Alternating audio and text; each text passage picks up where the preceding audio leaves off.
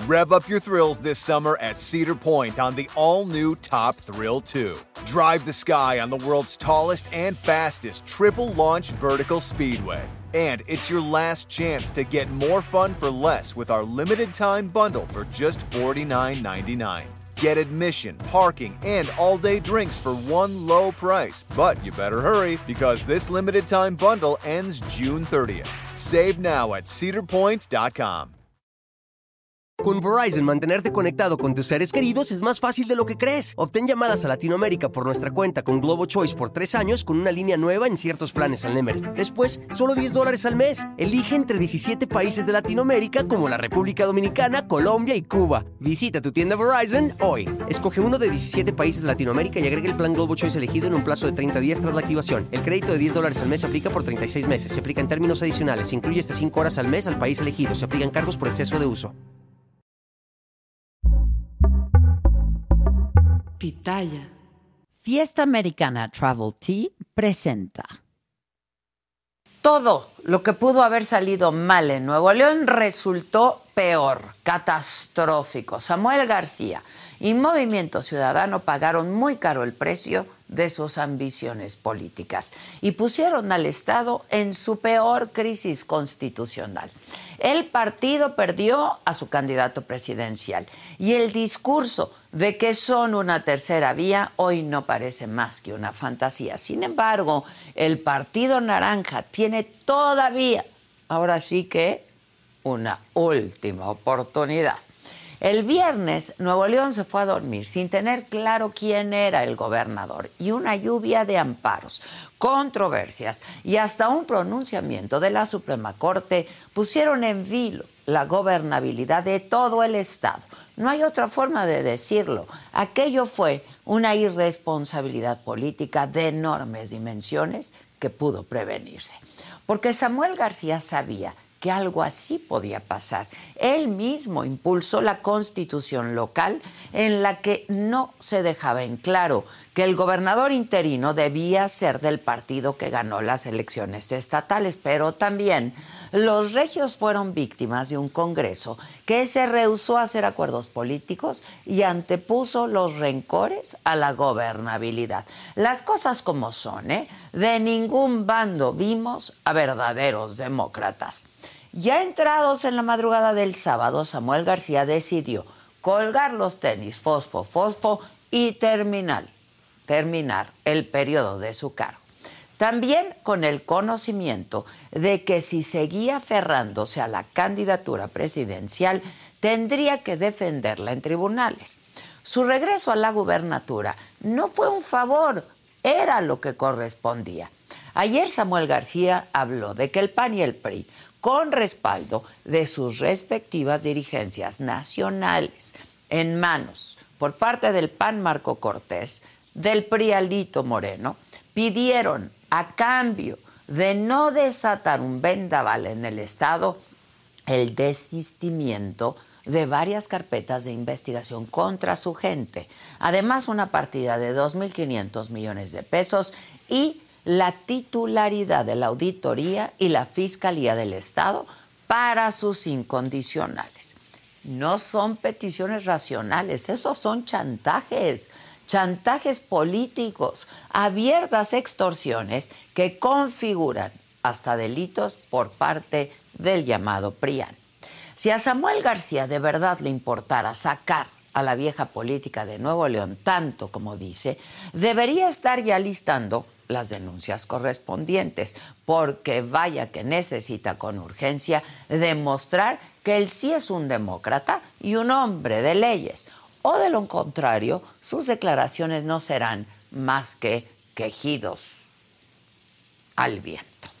Y terminará igual que los que hacen la vieja política, los que tratan en lo oscurito ignorando los amarres de la impunidad. Luego del bochornoso momento que resultó esta efímera precampaña de Samuel García, lo que sigue para Movimiento Ciudadano es crucial. Se trata, insisto, ¿eh? de su última oportunidad para forjar a un candidato presidencial para el 2024.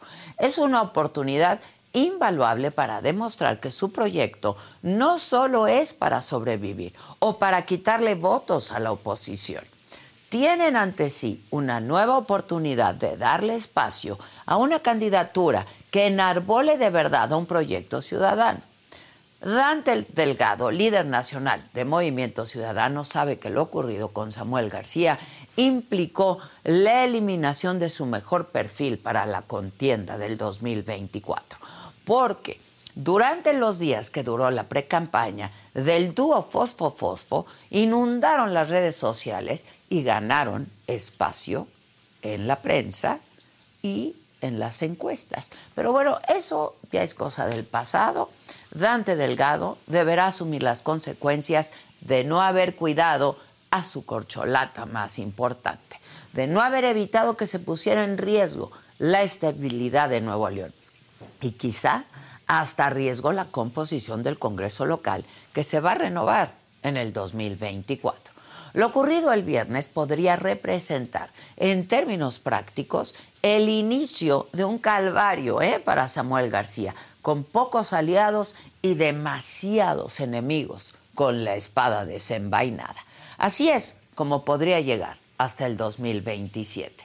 ¿Cómo pasó con la era de Napoleón Bonaparte, que terminó con la batalla de Waterloo. A Samuel García se le agotaron las aspiraciones presidenciales con la batalla que se desató en el Congreso local.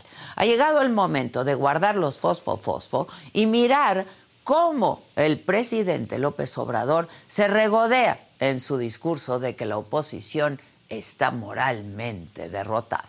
Porque mientras la retórica presidencial se fortalece tanto, la sangre de la alianza opositora como de Movimiento Ciudadano llega al río. ¿eh? Yo soy Adela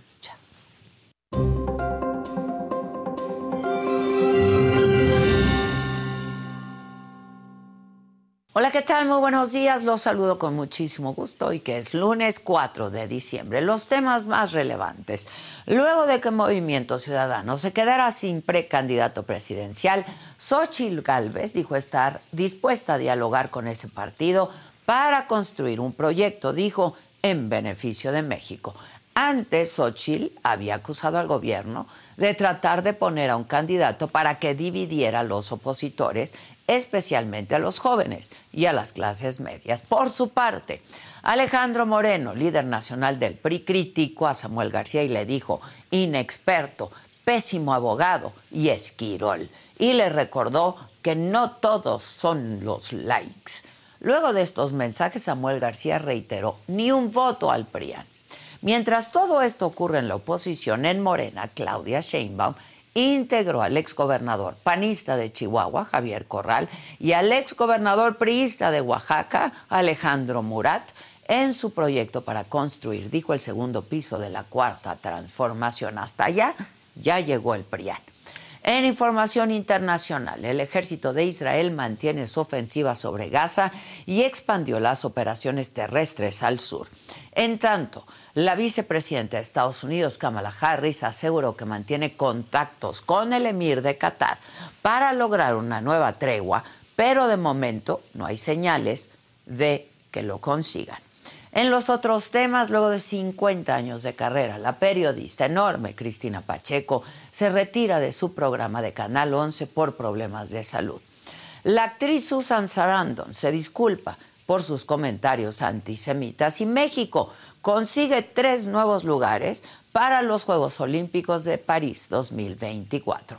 Carlos Sansores y Daniela Souza en Taekwondo, mientras Margarita Hernández en Maratón. De todo esto y mucho más estaremos hablando esta mañana, así es que quédense con nosotros, no se vayan, porque ya comenzamos.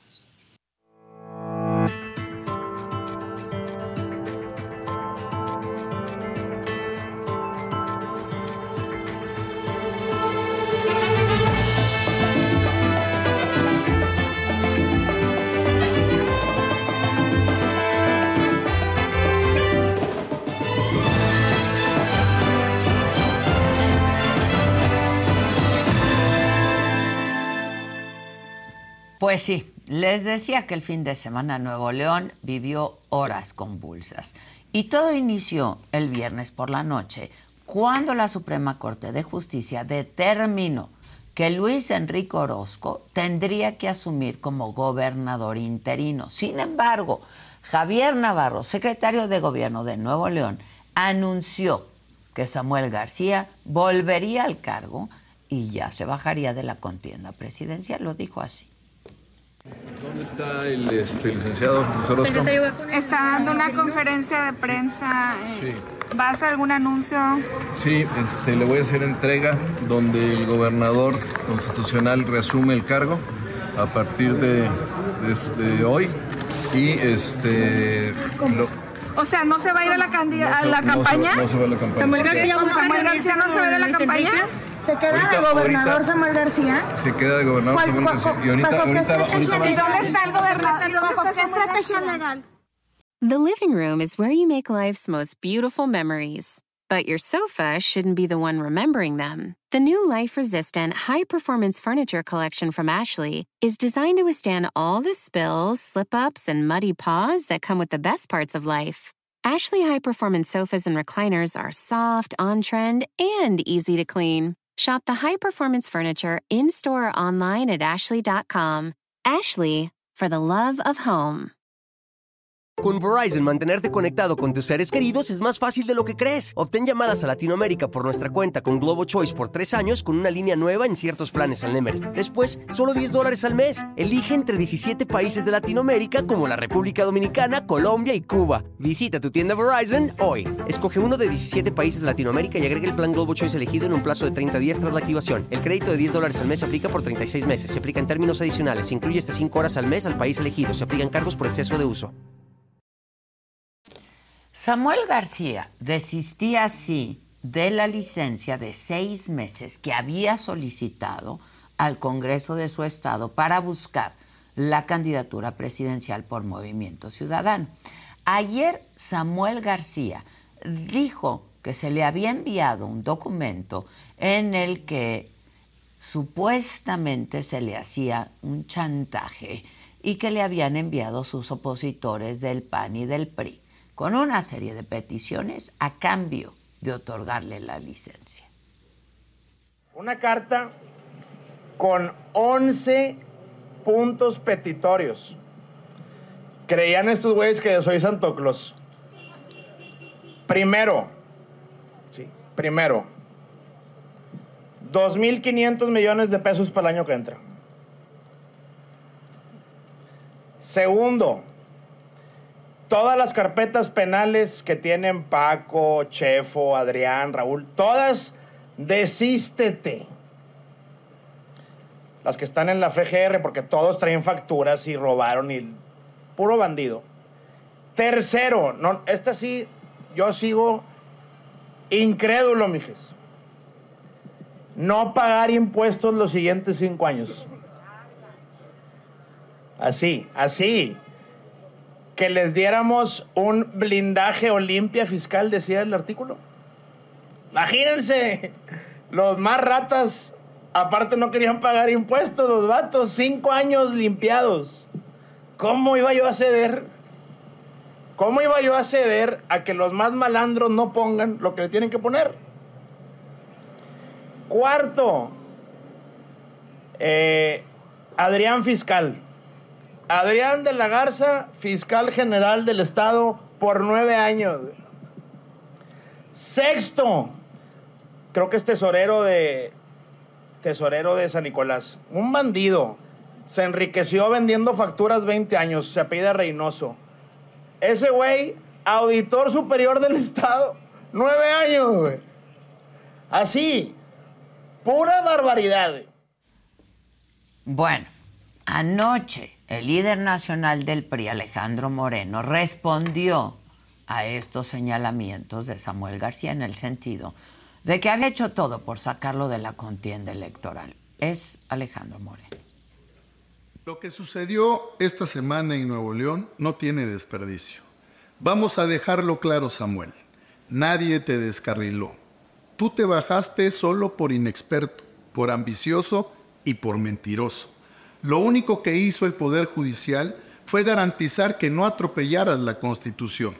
un pequeño tramposo logrando el récord mundial de la precampaña presidencial más corta en la historia, a raíz de que entró en vigor su licencia. Su precampaña presidencial duró 40 minutos.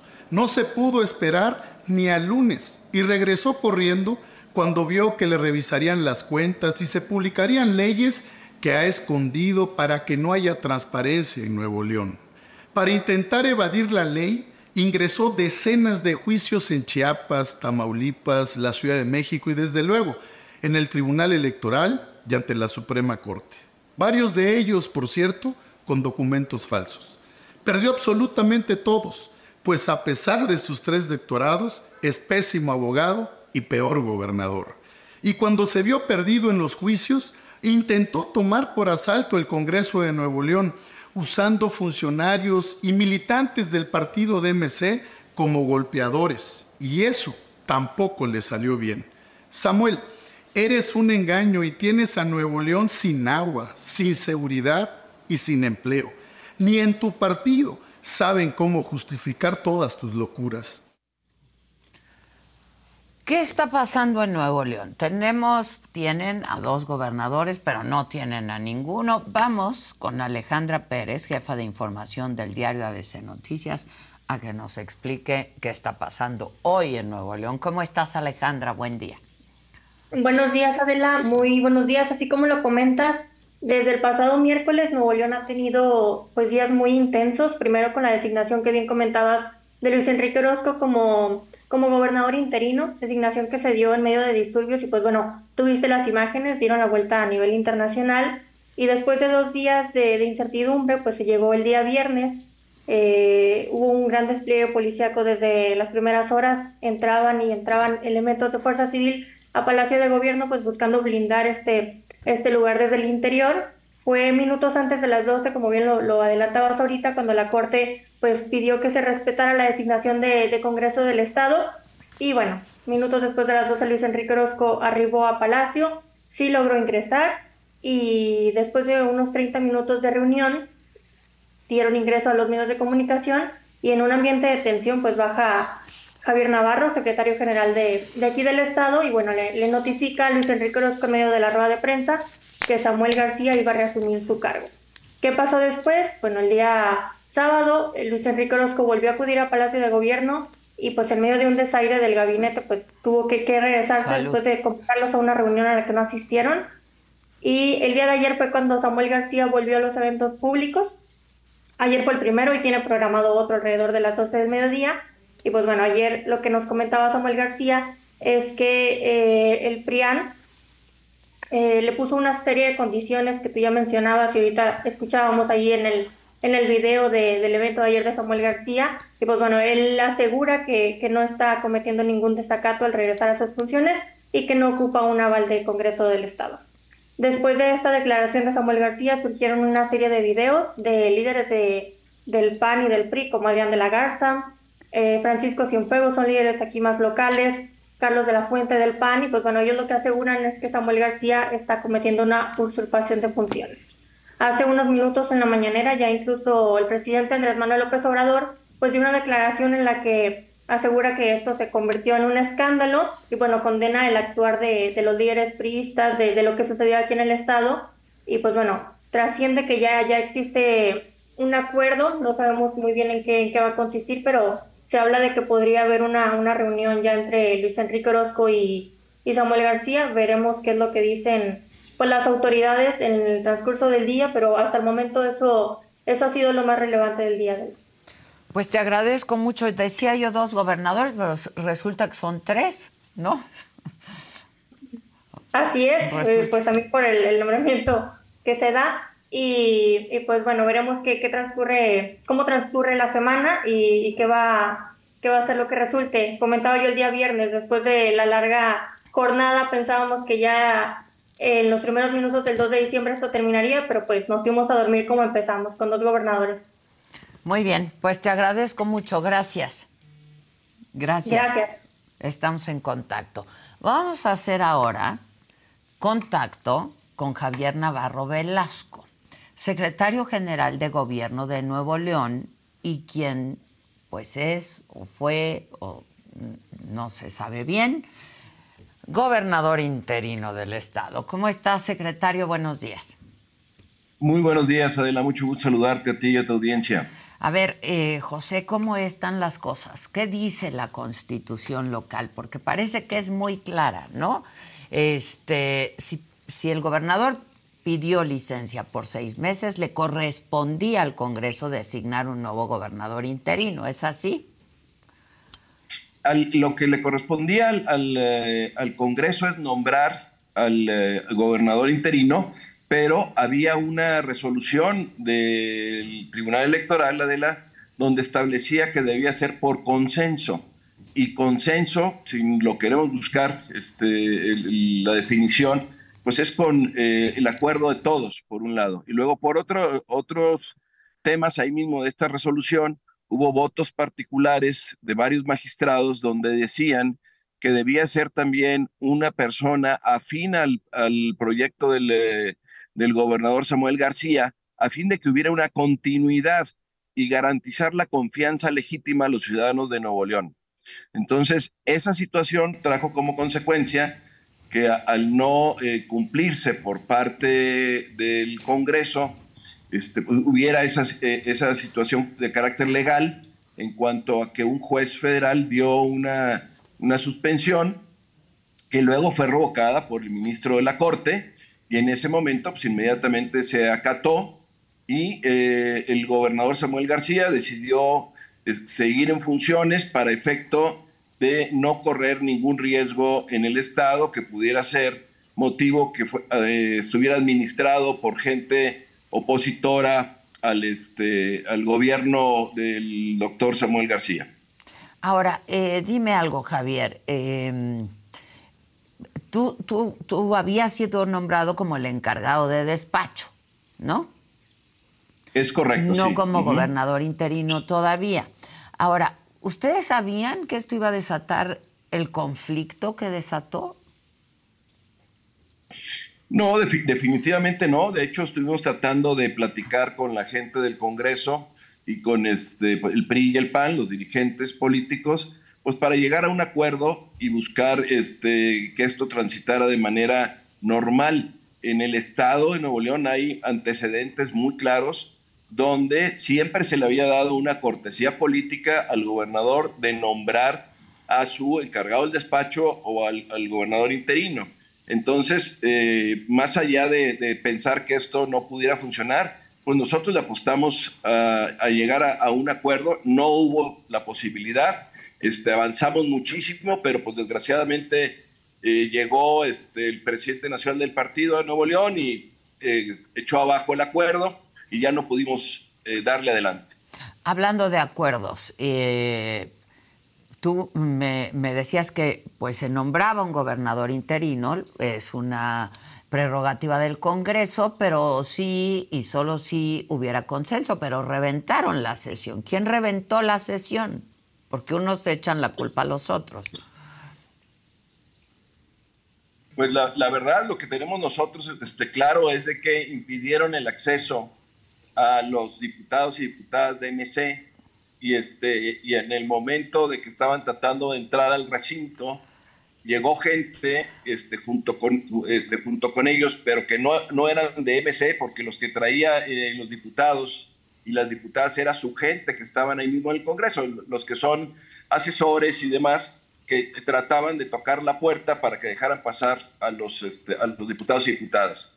Yo no este, tengo de ninguna manera evidencia que haya sido gente de, de MC, ni mucho menos. Lo que sí es claro es que pues, se, ve, se, vio una situación prefabricada porque, eh, Adela, fíjate que la ley orgánica del Congreso establece que la única policía que puede entrar a poner orden es la que solicita al presidente del Congreso.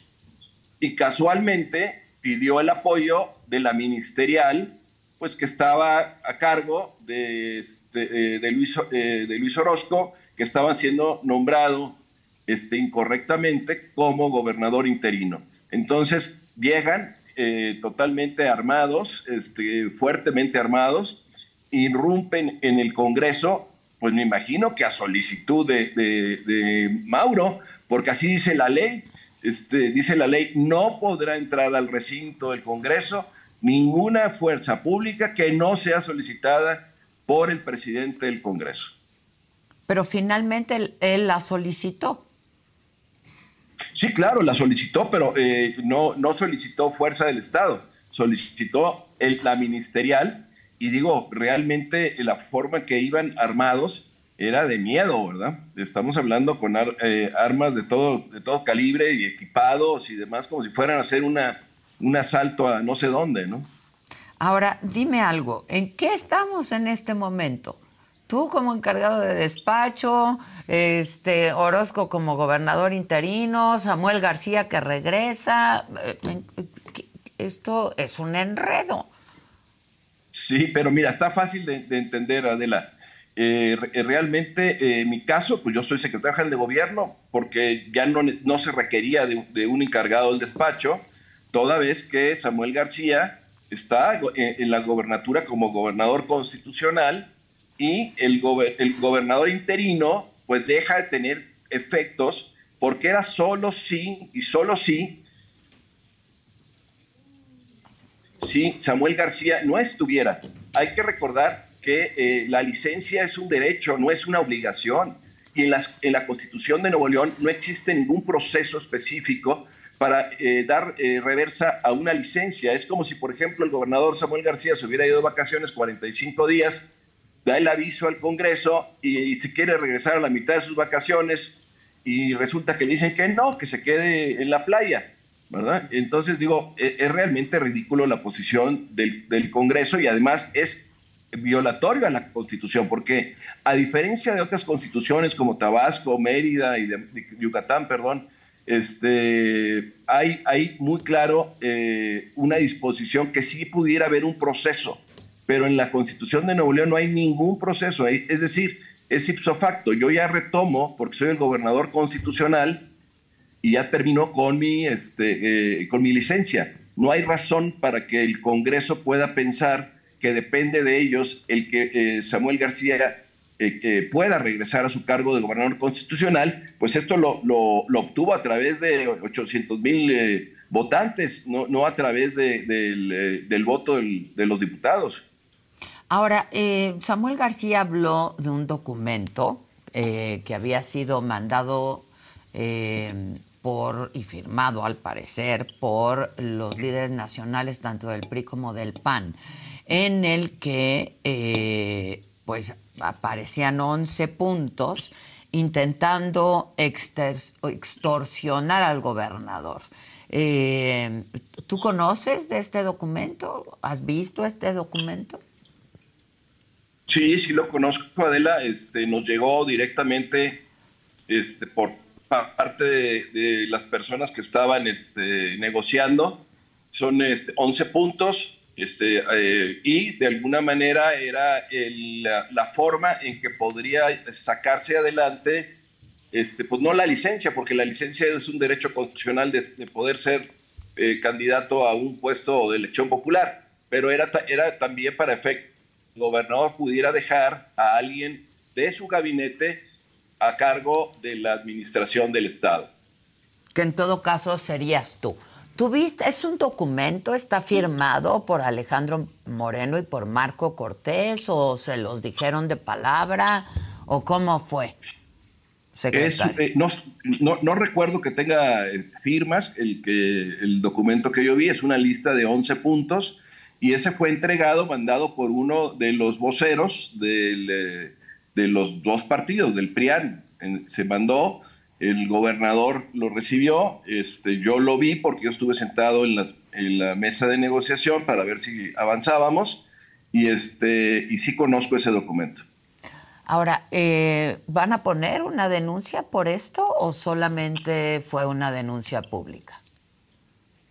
Pues se está analizando, Adela, muchas cosas porque, como tú bien lo, has dicho y lo has este, señalado, pues eh, ha, pasado muy poco tiempo, esto sucedió el, viernes, en sábado y domingo nos reunimos, estuvimos trabajando Este, nos juntamos con el gabinete para este, retomar todos los temas ya eh, directamente por el gobernador Samuel García. Entonces estamos trabajando en eso y este, si hay eh, algún delito que denunciar, lo haremos definitivamente y, esperamos nosotros que ya se retome este, toda esta eh, paz y tranquilidad que debe de haber, puesto que ya, como te digo, no hay ningún motivo por el cual el gobernador constitucional pues se siente otra vez a trabajar y yo creo que ya es correcto que el PRIAN no esté ocupados en estos tiempos derivado pues, de todo lo que ha suscitado. Ahora, hay un costo político por esto, sin duda, ¿no? Para el gobernador, para, Samuel García. Yo, yo, creo que el costo político es para quien inició el, este, el conflicto y, y, no fue Samuel García. Yo creo que el costo político es precisamente para el partido PAN y PRI que está llevando este, al, gobierno a descarrilarlo eh, a través de un candidato este, que era muy bueno para la presidencia y que nos hubiera dado mucho gusto a Nuevo León tener un, eh, candidato y un posible eh, presidente de la República de allá del norte. Pero independientemente de eso, también los están ocasionando que no se avance y que estemos eh, metidos, inmersos en este problema, porque ya debimos haberle dado vuelta a la disposición constitucional que les permita negarle regresar a su trabajo. Ahora, ya que hablas de la eh, candidatura de Samuel García y de la posibilidad de que llegara a ser el presidente de la República, en la opinión pública, eh, pues se, tiene la idea, esa es la percepción y la percepción es importante, de que le están haciendo el trabajo sucio a Morena para quitarle votos a la oposición. Pues Adela, de lo que yo vi del gobernador Samuel García cuando se, este, se, decidió a irse a, la candidatura, jamás, pero nunca, y lo puedo decir con todas sus letras, nunca hubo una postura de esa naturaleza. Al contrario, él armó su campaña, precampaña, para ir a ganar eh, la presidencia de la República, nunca para hacerle el favor o tapadera de nadie. Ahora, sabemos que el líder nacional de Movimiento Ciudadano, Dante Delgado, estuvo buena parte de la semana pasada con ustedes, allá en Monterrey. Es correcto, estuvo este, el senador Dante Nuevo León, nos visitó, estuvo al pendiente de cómo iban las cosas, este, y, sí, ahí estuvo en Nuevo León. ¿Él le pide a Samuel García que se baje ya de la contienda o cómo, fue esto? No, este, directamente el, gobernador Samuel García cuando vio que había el riesgo de que pudiera caer la administración en manos ajenas al movimiento ciudadano y sobre todo al PRIAN, con los que ya hemos tenido diferencias muy graves y con los que hemos tenido también este, que estar en defensa de algunas acciones legales que han promovido en contra de funcionarios del Estado, etcétera, pues definitivamente dijo, no lo voy a arriesgar. Ese era un compromiso de Samuel García desde el momento en que dijo que se iba a la candidatura. También me consta, porque a mí me lo dijo, me dijo, en el momento que haya riesgo para el Estado, en ese momento, primero Nuevo León, antes que cualquier otra situación. Pues quizá fue un error de cálculo, ¿no? Este, entonces, Samuel García ya despacha en Palacio de Gobierno como gobernador. Sí, eh, debe estar eh, despachando ahí o en su oficina alterna este, no, no lo he visto hoy personalmente, he estado en contacto con él por teléfono y, este, y en diferentes WhatsApps y este, Telegram y demás, pero debe estar despachando. De hecho, había varios este, eventos hoy este, que ya se estaban trabajando con este, los diferentes eh, miembros del gabinete. Ya. ¿Y tú regresas a la Secretaría de Gobierno? Yo estoy en la Secretaría de Gobierno para apoyar al gobernador Samuel García y trabajar por el Estado de Nuevo León. Ya. Pues estaremos atentos a ver qué pasa y cómo se resuelve este entuerto, ¿no? Claro que sí, Adela, y estamos a tus órdenes para poderte estar diciendo exactamente cómo vamos avanzando en toda esta situación. Te agradezco mucho. Gracias. Muchas gracias. A tus órdenes. Gracias. Hasta luego, bye.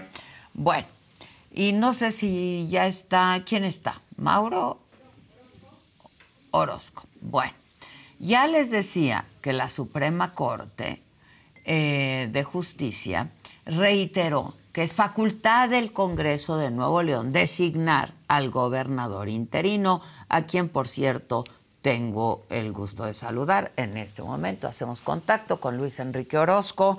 Eh, Luis Enrique, ¿cómo estás? El gusto es mío, Adela. Muchas gracias. Bien, buenos días. Espero usted también. A ver, eh, ¿tú a dónde vas o en qué estás?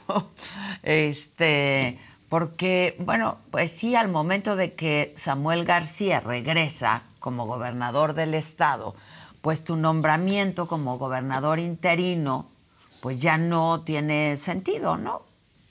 No sé si sea una opinión de usted o de alguna no, no, otra persona. Estoy preguntando porque estamos frente a algo que pues está como muy enredado, no sé. ¿A ti te queda claro, Luis Enrique? Sí, a mí me queda claro, Adela. A, mí lo que me queda claro es y voy a tratar de explicarlo Por en favor. términos lo más coloquiales posibles, es que el gobernador elegido en las urnas, Samuel García, hizo una solicitud al Congreso del Estado para ausentarse de su cargo porque tenía una aspiración presidencial. Sí. El Congreso del Estado, con base en sus facultades, designó a diversa persona en un proceso que fue impugnado por el doctor Samuel García y que concluyó con el retiro del nombramiento del anterior funcionario y con el reconocimiento de la facultad única del Congreso del Estado para designar a un funcionario eh, que cubriera el, el interinato. Pero se cortó. Se cortó. También vamos a hablar con el presidente del Congreso, ¿eh? Este, y le vamos a presentar, pues, todas las visiones y, y, pues, alguien tendrá que resolver este entuerto porque mm, Luis Enrique Orozco, efectivamente, por el Congreso, fue nombrado como gobernador interino. Eh, se le dio licencia al gobernador Samuel García hasta por seis meses. En ese caso, el Congreso tiene la facultad de nombrar a un gobernador interino, pero dado que regresa y se acaba la licencia que él pidió, pues estamos frente a algo que no se entiende muy bien. Eh, Luis Enrique Orozco, explícanos.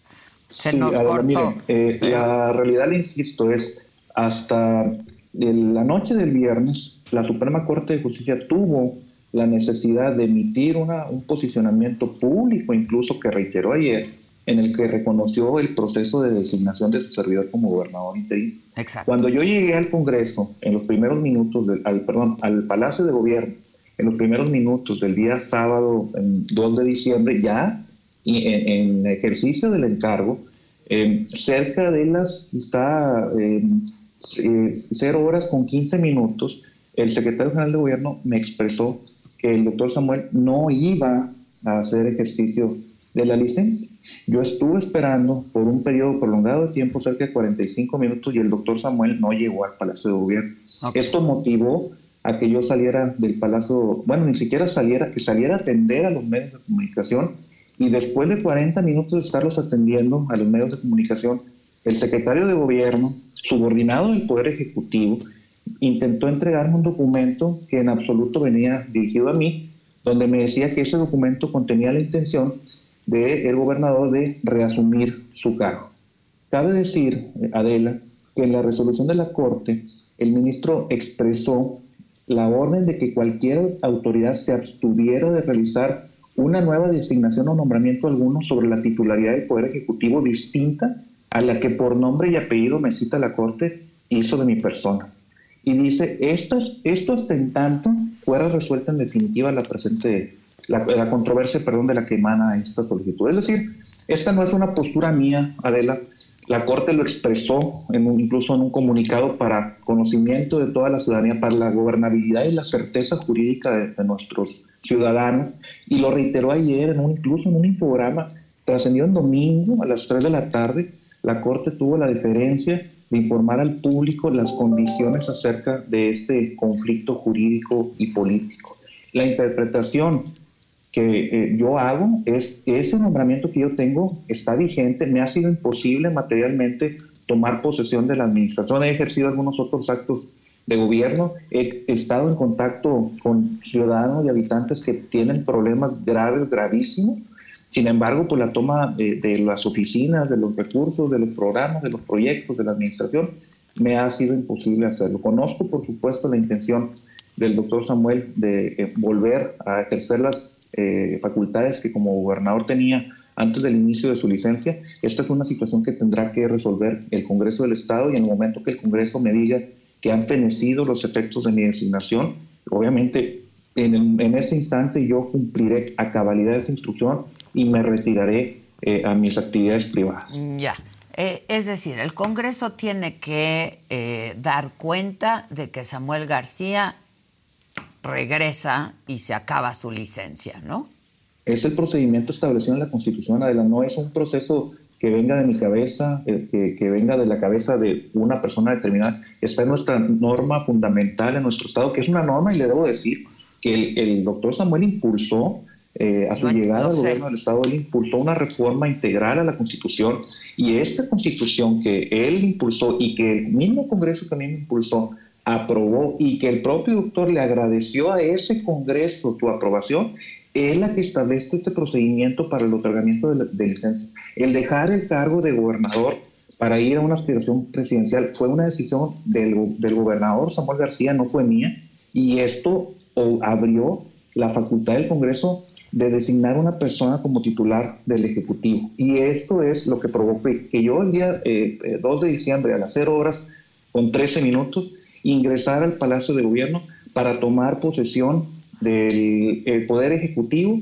ante la vigencia ya de este encargo por la vigencia también de la licencia otorgada al, Samuel, al doctor Samuel García. Esa es la realidad jurídica e innegable, como también entiendo y asumo con mucho respeto, por supuesto, la voluntad del doctor Samuel de abandonar ahora su aspiración presidencial y retomar sus actividades como gobernador constitucional. Lo respeto eh, eh, grandemente y por supuesto habré de respetar que conforme a los procedimientos, la institución facultada para eh, cancelar mi designación, el Congreso del Estado me informe esa cancelación. Y dar por terminada la licencia, ¿no?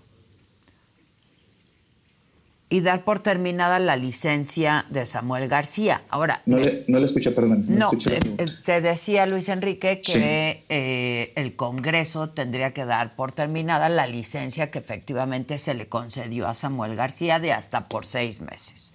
Sí, es, correcto, Adela. Usted entenderá, esto es un tema de certeza. estamos en este momento ante, parece ser, una realidad que refleja la posibilidad de que dos personas ostenten un mismo cargo, un cargo tan relevante que es uno de los poderes constituidos del Estado, donde eh, la sociedad ha hecho recibir y depositar el poder eh, que tiene el pueblo. Entonces, eso es algo tan riesgoso que obligadamente requiere el seguimiento de procedimientos, que requiere el pronunciamiento de órganos facultados y que me parece no ha sucedido hasta este momento.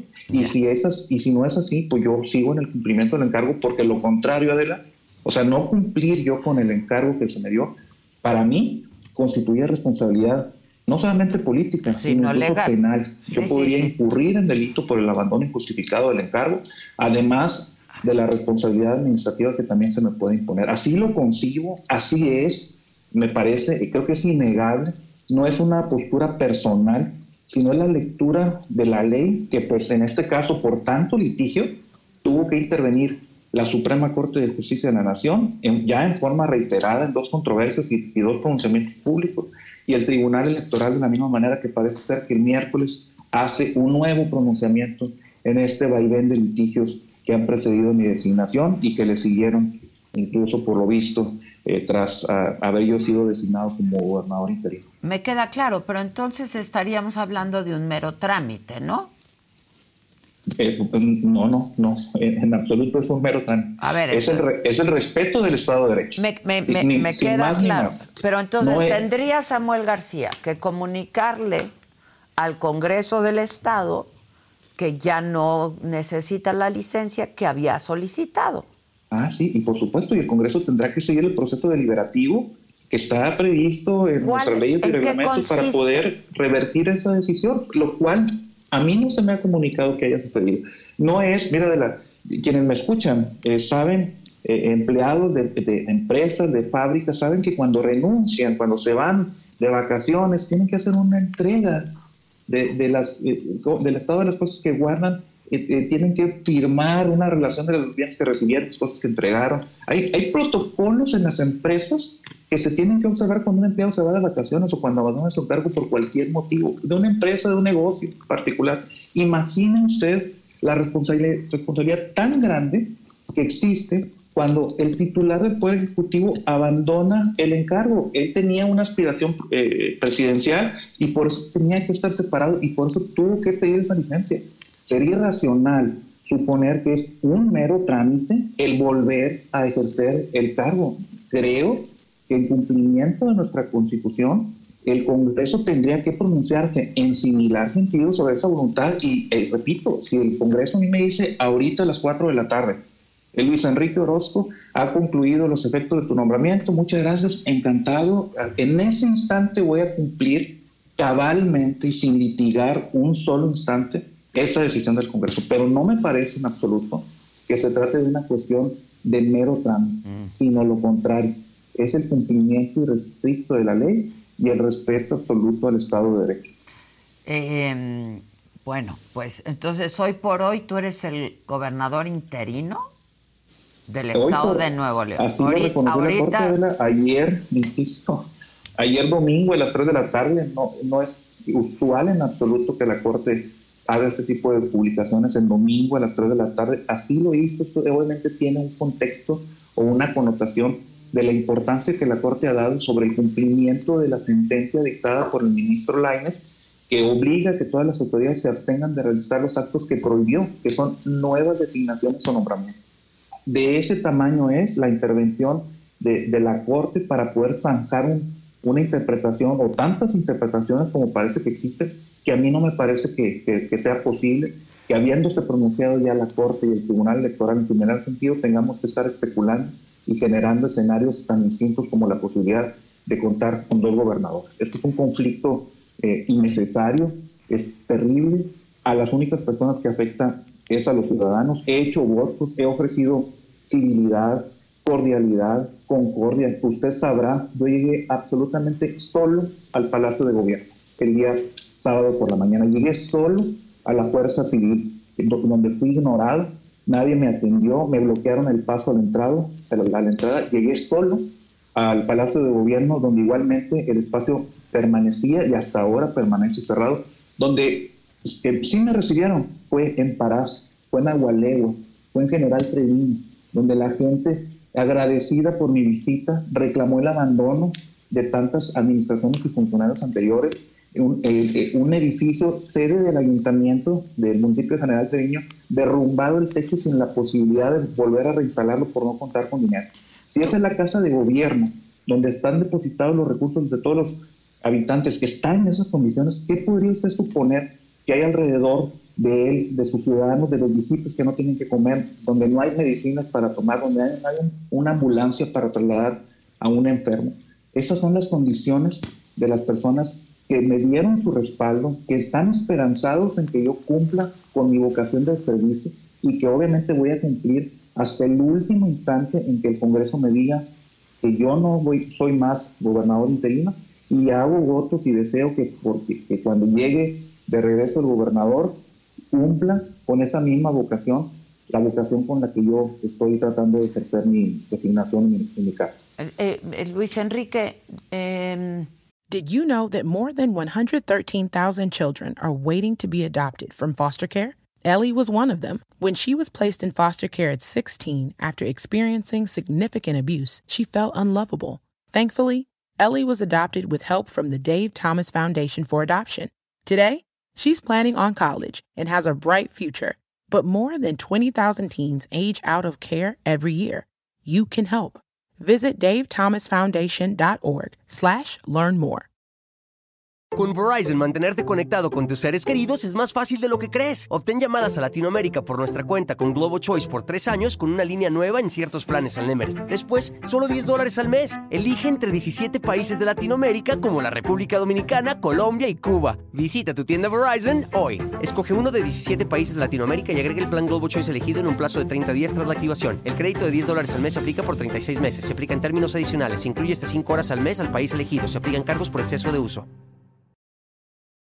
Ahora, ¿dónde estás o hacia dónde vas? ¿O estás despachando o dónde andas? Ahorita estoy en mi casa, que es la casa de todos ustedes. Adela es una casa de 144 metros cuadrados Que, construí con el fruto de mi trabajo. Compramos el terreno mi esposa Pero y yo. vas a la casa de... ¿A dónde vas? Estoy haciendo tu llamada con mi teléfono personal, sin una sola herramienta más. Las únicas herramientas, herramientas que tengo son eh, el vehículo que me presta la Fiscalía como exterior público y los esfuerzos que me cuidan por el riesgo que tuve como, eh, eh, como vicefiscal del Ministerio Público durante casi seis años y que enfrentamos riesgos en los que incluso estuvo en riesgo nuestra propia vida. Aquí es donde estoy. Todo eso lo entiendo, pero ¿desde dónde vas a Creé un, un correo provisional en donde comuniqué algunas de mis decisiones, creé una cuenta, unas cuentas de redes sociales en donde he publicado algunas de las cosas. Todo lo he hecho con, con recursos personales.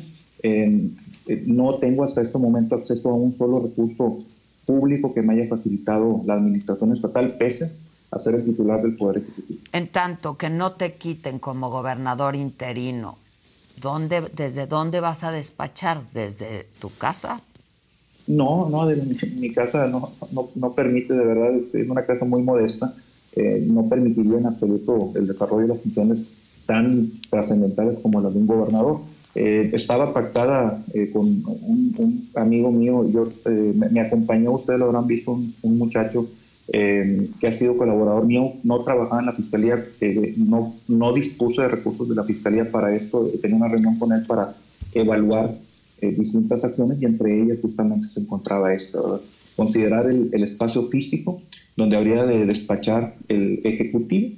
Considero obviamente la posibilidad de el diálogo que exista con el, con el gobernador Samuel García, lo ofrecí desde el primer momento en que tomé protesta el miércoles, no tuve respuesta, apenas esta mañana eh, tuvimos eh, algunos mensajes en donde creo que dialogaremos hoy y si el diálogo pudiera ya poner fin a este conflicto, pues encantado. ¿Con Samuel García dices? De tomar las decisiones que velen por el respeto de los intereses de los ciudadanos intercambiaste mensajes con Samuel García. Sí, unos muy breves mensajes. Él ha estado atendiendo eh, algunos eh, compañeros eh, de usted para fijar postura y no he podido continuar con el diálogo, pero sí pero tenemos esta mañana algunos mensajes. le repito, nada de fondo, sino especialmente para acordar condiciones para vernos más tarde. Ya. ¿Tú tienes conocimiento, Luis Enrique, de este documento del que habla Samuel García, en el que el PRI y el PAN le habrían pedido designaciones y recursos a cambio de gobernabilidad? No, en absoluto. Yo le quiero decir, eh, yo soy un funcionario que trabajé cerca de 25 años en la Fiscalía General de Justicia. Lo sé, Fui desde meritorio, el último de los niveles de la cadena de servicio, hasta vicefiscal del Ministerio Público. Me parece que es cerca de 8 o 9 distintos eslabones, durante 25 años lo recorrí. Y el día en que, me, en que fui llamado por el Congreso, ese día yo arranqué mi trabajo normal, fui a la mesa de construcción de paz en la mañana, a las nueve y media estuve con un mando militar, a las, me parece que a las 11 llegué a la oficina, despaché acuerdo, este, firmé un montón de cosas. Yo tenía un curso con la Secretaría de Salud, con la secretaria que tiene tanto interés como yo en que los trasplantes de las personas que fallecen por muerte natural se verifiquen en, forma inmediata. Estoy convencido de eso. Yo tenía pactado un curso con mis ministerios públicos a las 3.30 de la tarde. Yo lo organicé, yo lo presidiría y pues ya no fue posible porque yo renuncié a las 2. Entonces yo no tengo ninguna relación ni vínculo con esas, eh, esos intercambios supuestos de, diálogo entre eh, las personas que están en el círculo, en los círculos políticos. Nunca he sido partidista, me han dicho que soy funcionario del PRI nunca he pertenecido al PRI, ni siquiera soy simpatizante del PRI. Podría decirle que yo siempre he ejercido mi voto en forma diferenciada soy un libre pensador no estoy vinculado en absoluto a ningún partido político, ni por, tampoco tengo enemistad con ninguno. Recibí mensajes incluso de funcionarios del gobierno estatal, de, algunos legisladores, incluso de otras corrientes legislativas distintos a los partidos que votaron por mí, y me felicitaron y se pusieron a mis órdenes manifestando los, mejores deseos. Ese, ese soy yo y nada tiene que ver y nada tengo que ver yo con esas negociaciones políticas. A final de cuentas, a mí lo que me llevó aquí es la buena opinión que el gobernador en forma previa expresó de mi persona y que parecía era una persona que era bien vista por los distintos grupos legislativos del Congreso. Espero tener aún esa visión, ser así visto por estas corrientes políticas y que esto permita que haya condiciones de diálogo y de armonía para, insisto, pensar en nuestros ciudadanos y lograr que nuestro Estado continúe con esta visión de progreso, de desarrollo que ha llevado a nuestra entidad a ser una entidad pujante, donde hay una buena eh, eh, esperanza de vida y una magnífica también calidad de vida. Muy bien, entonces, te reunirás con Samuel García en las próximas horas, Luis Enrique. Estoy a la espera, eh, Adela, de que así sea. Hago votos porque así sea. Lo pedí desde la toma de protesta del miércoles por la noche. No fue posible por cuestiones que no dependen de mí. Yo expresé mi voluntad en un sinfín de veces en forma pública y privada. Espero que el día de hoy, lunes. Pero ya intercambiaste, me decías, mensaje con él. ¿Vale? Ya intercambiaste mensajes con él desde esta temprano esta mañana. Así es. ¿Y son en ese sentido o te dijo algo más? No, no, no, le, digo, los mensajes fueron esencialmente los relativos a una, alguna reunión, incluso, le repito, estábamos en ese proceso en acordar las condiciones para, vaya, las condiciones me refiero a la hora, el lugar y esas cosas, cuando empecé a atender los llamados de ustedes y pues bueno, creo que terminando esta llamada seguramente podré platicar con él para pactar esta reunión. Muy bien, estaremos en contacto entonces, si me permites, Luis Enrique. Sí, con gusto. Gracias. Lo requiera, aquí estoy. Muchas gracias, gracias. Gracias a usted. No sé si vamos a hablar con Mauro Guerra ya. Eh, Mauro Guerra es el presidente del Congreso de Nuevo León. Que nos explique cuál es el trámite legal, sin duda, que tiene que seguir Samuel García para pues avisar que ya no necesita la licencia, es lo que hemos entendido hasta este momento, y poder regresar. Eh, como gobernador del estado, porque pues en este momento supongo que Samuel García de alguna manera ya está despachando como gobernador, pero también está el gobernador interino Luis Enrique Orozco.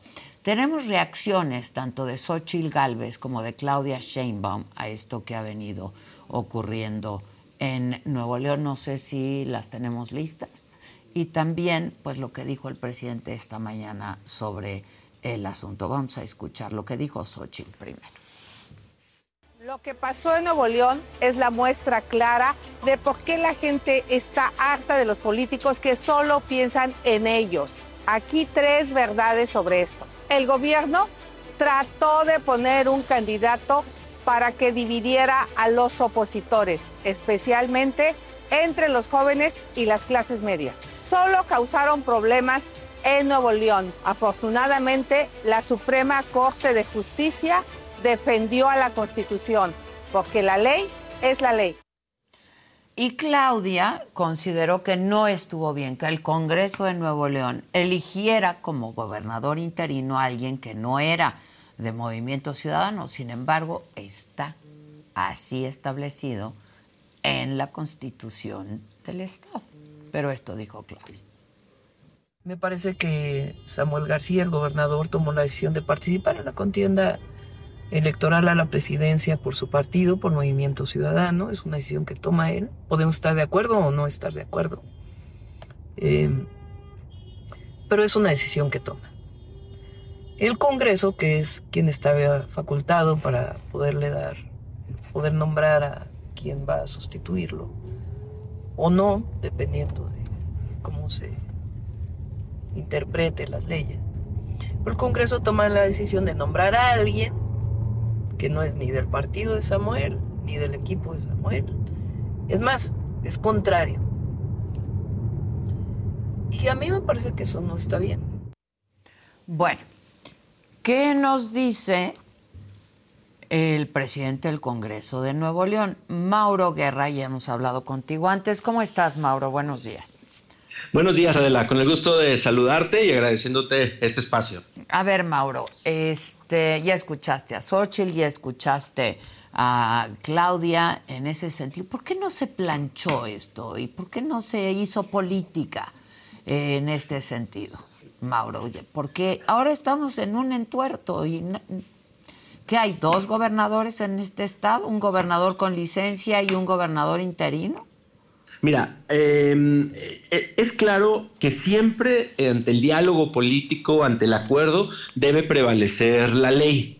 Y sí, eh, hoy tenemos un gobernador interino nombrado por el Congreso, ratificado por la Suprema Corte de Justicia, y un gobernador electo, pero con una licencia que él pidió por seis meses no hasta que se le ocurriera regresar o no hasta que él mandara una carta, sino que por seis meses. Y al ser un acto avalado por el Congreso, a ver, Mauro, nosotros pedimos. Mauro, permíteme, nada más para no confundir al auditorio.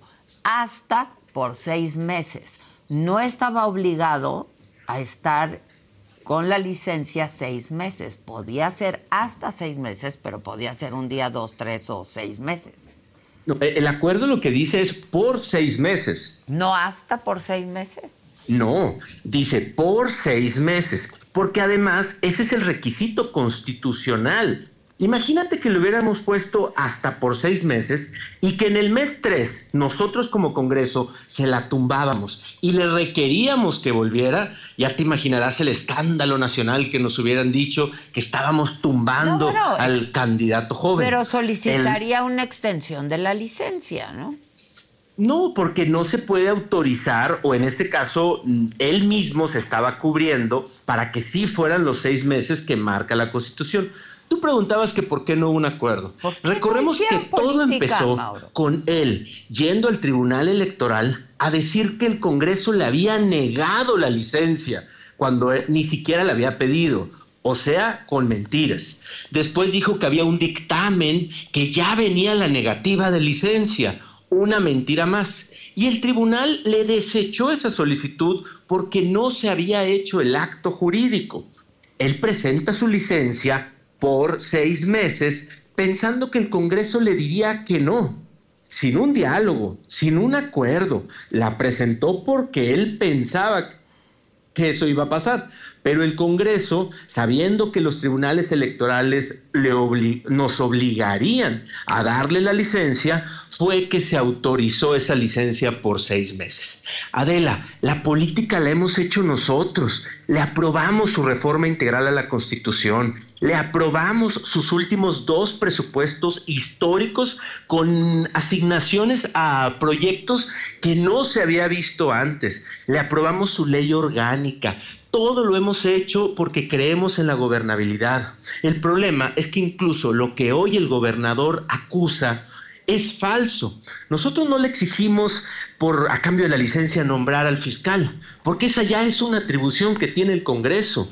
Nosotros no le pedimos dinero para los municipios, porque es un recurso que ya está asignado en el presupuesto. Solo le pedimos que cumpla la ley y que no, como hoy, que no es gobernador en funciones, ha estado utilizando el periódico oficial del Estado para publicar su correspondencia.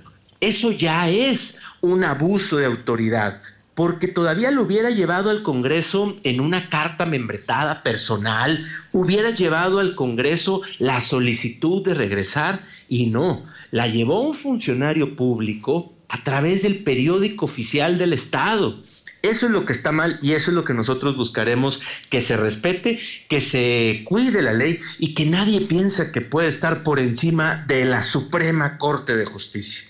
Por eso, pero entonces, ¿cuál sería la manera en la que Samuel García podría regresar a pues ser gobernador porque pues lo eligieron gobernador y ya no eso será lo que, la licencia. lo que el Congreso del Estado el día de hoy estará votando en el salón de sesiones ese trámite que se nos hizo llegar con esa solicitud de regresar publicada en el periódico oficial del Estado, se va a recibir, se va a turnar a, al debido trámite legislativo hasta en carácter de urgente, si así se solicita. Pero entonces ya les hizo llegar, ya se hizo ese trámite en el que Samuel García les hace llegar su intención de volver. Es, ese documento se pegó en las paredes del Congreso el sábado por un funcionario público con un documento publicado en el periódico oficial del Estado. Que de entrada ese documento ya tiene sus cuestionamientos porque está publicado en un órgano del Estado por medio de un ciudadano que todavía no estaba en funciones. ¿Ustedes quieren bloquear el regreso de Samuel García a la gubernatura de Nuevo León, Mauro? Ah, al contrario, nosotros queremos que ya se ponga a chambear para resolver los problemas de Nuevo León, pero lo único que pedimos, Adela, es que se haga conforme a la ley y conforme a derecho, y no conforme a un capricho e incluyendo mentiras como que se le ha estado exigiendo cosas que ya son facultad del Congreso. Bueno, lo único que exigimos es que se cumpla la ley. al parecer hay 11 puntos. ¿Quién estuvo en esa reunión? Desconozco si se realizó o no esa reunión. Lo que sí estoy convencido es que lo que él dijo y lo que su esposa dijeron en redes sociales son atribuciones que tiene el Congreso. ¿Por qué se los vamos a ir a pedir si es algo que ya está en nuestras facultades? Y de hecho, Adela, el nombramiento del fiscal está detenido por una suspensión de la Corte. Y ahí sí el gobernador feliz de que la Corte suspendió el nombramiento del fiscal. Pero cuando la Corte suspende su regreso, ahí sí ya no le gusta, ahí sí ya no está de acuerdo. Eso es lo que no se vale y eso es un claro ejemplo del uso de la ley a conveniencia. Ya. Bueno, pues vamos a ver qué es lo que ocurre. Este, vamos a ver qué ocurre con Movimiento Ciudadano también. Esto es lo que está ocurriendo en este momento en Nuevo León, donde están despachando dos gobernadores. El gobernador elegido, ¿no? Por eh, pues todos los ciudadanos de Nuevo León y el gobernador interino nombrado por el Congreso del Estado. ¿Es así? Y Frente a esto por la Corte, el interino y el electo con licencia. El electo con licencia, una licencia que ya no requiere y que tiene el derecho de regresar a sus funciones, ¿no? ¿Entiendo bien o no? Sí, siempre que se dé el proceso legislativo y respetando la ley y hasta la suspensión que tiene la Corte. Ya. Pues estaremos atentos, Mauro, si me permite. Muchas gracias, Adela. Gracias a ti. Vamos a ver qué pasa. Eso es lo que está pasando en Nuevo León. Vamos a ver qué pasa también con Movimiento Ciudadano. Van a llevar candidato presidencial. Hoy el periódico Reforma ubica a Samuel todavía en un tercer lugar pero con 14 puntos, es decir, creció. ¿A dónde se van a ir esos 14 puntos? ¿Se van a quedar en Movimiento Ciudadano con otro candidato presidencial o van a bajar a un candidato presidencial? Todavía podría irse Marcelo Ebrard a Movimiento Ciudadano, finalmente será el líder nacional de Movimiento Ciudadano quien ocupe y buscaría, estaría buscando la presidencia de la República por Movimiento Ciudadano. Vamos a ver qué pasa. Seguramente esto tendrá que resolverse ya en las próximas horas porque es una locura, es esquizofrénico lo que está pasando en Nuevo León. Pero bueno, cambiando el tono, yo los invito a que mañana me acompañen en esta conversación muy divertida y muy reveladora que tuve con Adal Ramones hace unos días y que estaremos transmitiendo mañana 7 de la noche, nuestro adorado Saga Live. 7 de la noche. Y en tus épocas de más éxito, que fue otro rollo sin duda, si eras un desmadre, Adal. ¿Qué tal que hago que me ahogo y me caigo para, no contestar? No te ahogues, no te ahogues. o sea, hasta decían que eras mamón. No somos monedita de oro. ¿Con Jordi ya todo bien? Pues fíjate que nunca estuvimos, o sea...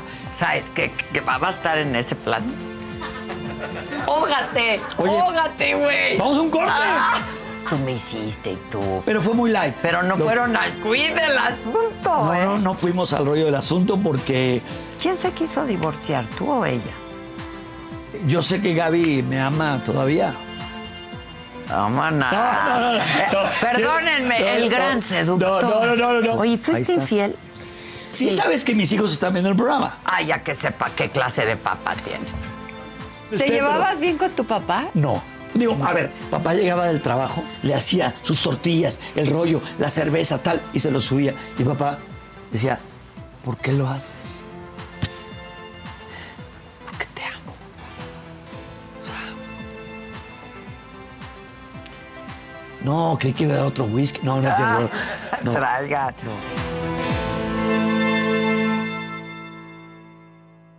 Ahora Maca nos va a contar un poco sobre la primera Toyota Grand Highlander. Hoy quiero platicarles que la vida es más grande con la primera Toyota Grand Highlander. Ustedes que nos están escuchando y viendo, ¿les ha tocado ir de viaje y que el camino deje de ser carretera y comience a ser terracería?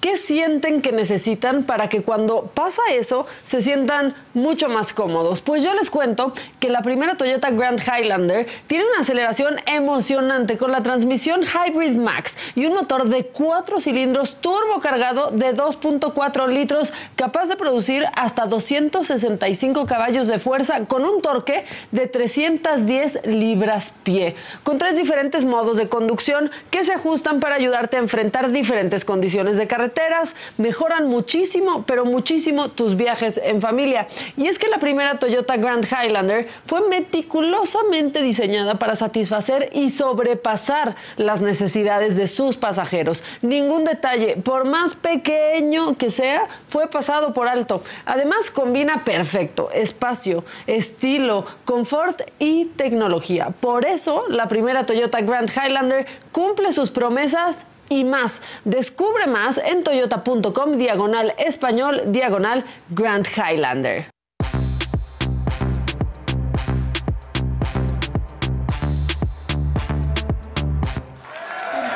Buenos días. Buenos días. Depende para quién, ¿verdad? Sí. Qué entuerto hicieron ¿no? ahí, la verdad, ¿eh? Ya O sea, todos yo lo que entendía es que la licencia se le concede hasta por seis meses. Claro. No necesariamente por Seis seis, meses.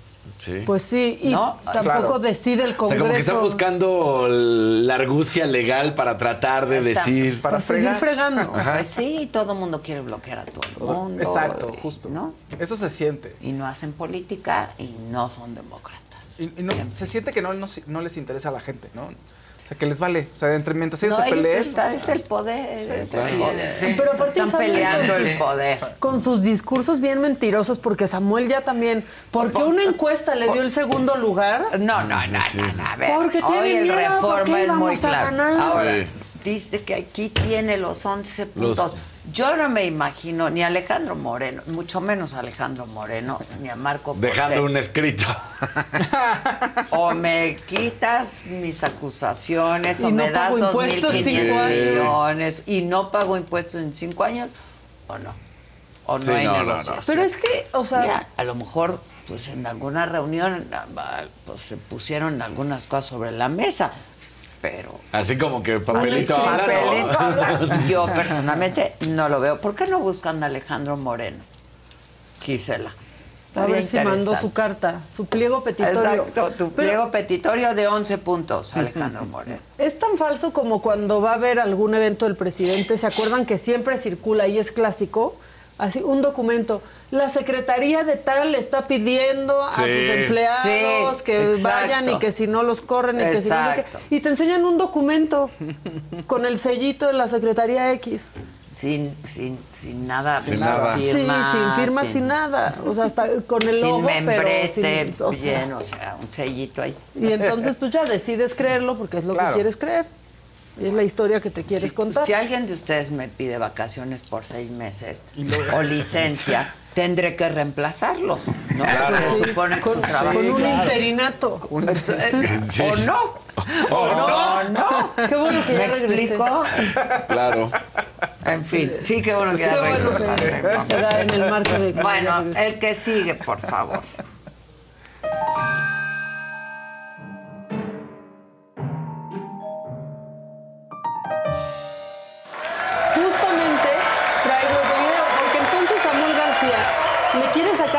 Trapitos al sol al PRIAN sin sacarle los trapitos al sol, porque demuestra una hojita y todavía dice, no es esta. Sí, no. Pero eso decía y se pone a ¿Sí dar- o no eso decía? Sí. ¿Sí o no? Eso no. Se pone a dar sus cinco puntos como Adal Ramones en otro rollo, precisamente. Póngalo. Una- oye, una carta. Esta no es, estas son las líneas. Una carta con 11 puntos petitorios. Creían estos güeyes que soy Santo Claus. Primero, sí, primero, 2.500 millones de pesos para el año que entra. Segundo, todas las carpetas penales que tienen Paco, Chefo, Adrián, Raúl, todas desístete. Las que están en la FGR, porque todos traen facturas y robaron y puro bandido. Tercero, no, esta sí, yo sigo incrédulo, mijes. No pagar impuestos los siguientes cinco años. Así, así que les diéramos un blindaje o limpia fiscal, decía el artículo. Imagínense, los más ratas, aparte no querían pagar impuestos, los vatos, cinco años limpiados. ¿Cómo iba yo a ceder? ¿Cómo iba yo a ceder a que los más malandros no pongan lo que le tienen que poner? Cuarto, eh, Adrián Fiscal. Adrián de la Garza, fiscal general del Estado por nueve años. Sexto, creo que es tesorero de tesorero de San Nicolás. Un bandido. ¿Quién es el chef? No, el chef. Chefo ¿Quién? Paco y Luis. ¿Quiénes son? ¿No son los de Pato Donald? Ah, ¿No son los sobrinos del Pato El Donald? chofo, el. Sí. O sea, es que justo lo que les decía ahorita es como en, en Nuevo León creen que los que son famosos allá son famosos en todo México. Pues, ¿quién los Lo mismo conoce? pasa con el chefo. ¿Qué ¿Quién nos es el importa chef? el chefo? No sabemos ni quién es el chef. No sabemos ni quién es, pero aparte ya si vas a enseñar, enseña. Claro. No nomás digas porque si estás en esa posición. Confíen en mí, No yo solo lo sé. enseña, denuncia. Sí. Que denuncien. Exactamente. Si alguien te está pidiendo tantos millones de pesos, no pagar Pues impuestos, denuncias. denúncialo. Y ya. Bueno, eh, solo una cosa es que a mí me cae muy mal que digan que son la nueva política, o sea, eh, que son los Más de lo jóvenes. No, ¿qué? Sí, Dante Delgado estuvo ahí O sea, casi toda la semana. Tienen juventud, pero no es joven lo que están haciendo. Claro. No es Tienen de a gente unos joven. jóvenes, pero Son de, poca- viejos. de pocos años. Son jóvenes viejos. Exacto. Jóvenes No viejos. digas eso. tú, tú eres joven moderna, alma vieja. Exactamente. Pero un Sí. joven viejo es el que Ya es, está ahí. es joven y hace sus viejas prácticas por escuchar a todos los de antes que hacían todo así como lo está haciendo. Bueno, mientras todo eso pasaba, pues Claudia Sheinbaum presentó a su equipo, que está chido el equipo, ¿no? Pero también, ¿saben que AMLO también presentó un equipo chido en su campaña y después no los usó ¿Y para qué nada? pasó? No los usó para nada, los ¿Qué relegaron. pasó? ¿Qué ¿Dónde pasó? fueron. Pero eso, Ursúa está en el equipo de Sochi. por cierto. Pero pues no lo hemos visto hablar. Que ya va a presentar ¿Qué? Xochitl su equipo. Pues ya que Xochitl lo Live. haga. Xochitl Xochitl Live. Live. Bueno, ya que lo haga, para que haga algo. Pero pongan ustedes que eso no está tan macabrón. Macabrón uno de los asistentes, Alejandro Morat, ahí apoyando a Claudia Sheinbaum. Pues el Prián se fue para allá ya también. Para preguntarle, ¿se estará sumando al proyecto de, la doctora? Lo vemos acá, recientemente dejó su partido. Cuéntenos qué viene para usted, por favor.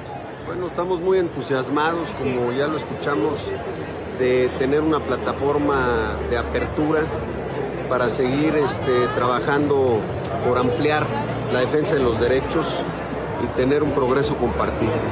Y eso es parte pues, eh, de lo que yo he venido también defendiendo a través de mi eh, pues, vocación eh, política. Así que pues hoy celebro que haya este espacio y sin duda que vamos a estar este, trabajando y acompañando a la doctora Claudia Sheinbaum en todas las áreas en donde nos, en donde nos eh, convoquen y nos veremos próximamente en las filas de.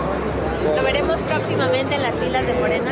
Bueno, hoy estamos aquí en las filas de construir a México y esas son las que tenemos que seguir defendiendo. ¿Ha podido platicar con la doctora Sheinbaum? Eh, bueno, el día de hoy la pude saludar y Bueno, bueno, pues No, pues, la pude pues saludar sí, ahorita, pues ¿no? sí. Todo por, todo por, Su que me van a vocación investigar, es- no, no, no, no, su no, no. vocación política, no, este, Sí, no, no. me quedé sin nada. No, yo ¿cómo voy a ayudé, hacer? yo ayudé ahí La vocación. Desde el política- desafuero. claro. Es que no te investiguen después de eso. Y como a nosotros nos encanta recordárselas, las publicaciones, quiero poner esto que puso el presidente un día, un buen día hace mucho, por ahí del 2016. Designar al hijo de Murat como candidato del PRI en Oaxaca demuestra que en vez de república existe una monarquía hereditaria y corrupta. Pero ¿de qué me hablan, Maca? Ya pasó la prueba. No, ya, es que eso- Acuérdense que avanza Sí, la puerta de Morena y ya Claro. se exorcizan sus Aparte demonios. esto era cuando era Twitter, ahora ya es X, entonces Sí, ya, claro. ya Ya también se cambió. purificó Hipócrita. Twitter, Sí. ¿no? No, Ya cambió todo. Ya no es está- monarquía ni ya no es, no, ya no. No, no, ya, está, ya está completamente Sí. purificada. No, sí, no, sí es cierto. Este, hablando de más purificados, este, el exgobernador de Chihuahua, Javier Corral. Sí, ¿no? también. Te digo Sí. que el PRIAN ya está Sí, ahí ya ahí. Claudia. Pero aparte no los de bajo perfil ni siquiera. o sea, no, unos que, que te tardas en No descubrir el que chefo estaban y en el chavo. Sí, sí, no, no, no, sí, No, no, no. Bueno, pero hay una diputada del PT que se llama Lilia Aguilar que está lamentando la presencia de Javier Corral en el equipo de Claudia Sheinbaum. ¿Por qué? Miren lo que pone. Lamento sinceramente la inclusión de Javier Corral en el equipo de la doctora. Su máscara de hombre demócrata y luchador contra la corrupción ha logrado engañar a muchos. Desafortunadamente pocos conocen la realidad del estado en el que dejó a Chihuahua y su desdén en el trato a las víctimas y las mujeres. Lamento profundamente que el asesinato de mi madre El asesino. el asesino, perdón, de mi madre, se ha incluido en el grupo de trabajo de la doctora Claudia Sheinbaum y pone corral asesino, corral corrupto. ¿Por qué puso, puso esto? ¿Por qué, ma- por qué dice que es el asesino de su madre? Porque esta señora, la, la mamá de la diputada, Sí. fue secuestrada el 5 de abril del 2017. La encontraron días después, pero lo que afirma es que el gobierno de Javier Corral no solamente impidió la investigación, sino que evitaron que se tipificara como feminicidio. Es correcto. Y que cuando descubrieron el cuerpo de, de- de la mamá, le avisaron al culpable para que pudiera incluso escapar. Escapar, ¿no? huir. Y hay Sí. que recordarlo. Y no es una diputada del PRI diciendo No, es esto, del es una PT, diputada de un de sus aliado de Morena. sí, de sus Exactamente, que es del, del PT. Y bueno, este, ¿alguna vez nos han dejado? Es que esto pasa mucho. Con la mano extendida. Sí, claro. Sí. O tú te vas para dar el beso y te sacan la mano. ¿no? Sí, y da mucha pena. Ahora imagínense que tú llegas a saludar al presidente, el presidente pues ni te topa. Es que eso le pasó a Mara Lezama en la inauguración del aeropuerto Tulum. Pero se llevan muy bien. Se llevan muy Se bien, llevan pero muy se nos hizo viral y se vio Sí, feo. Se vio Pero- gacho, se sintió gacho. Echa.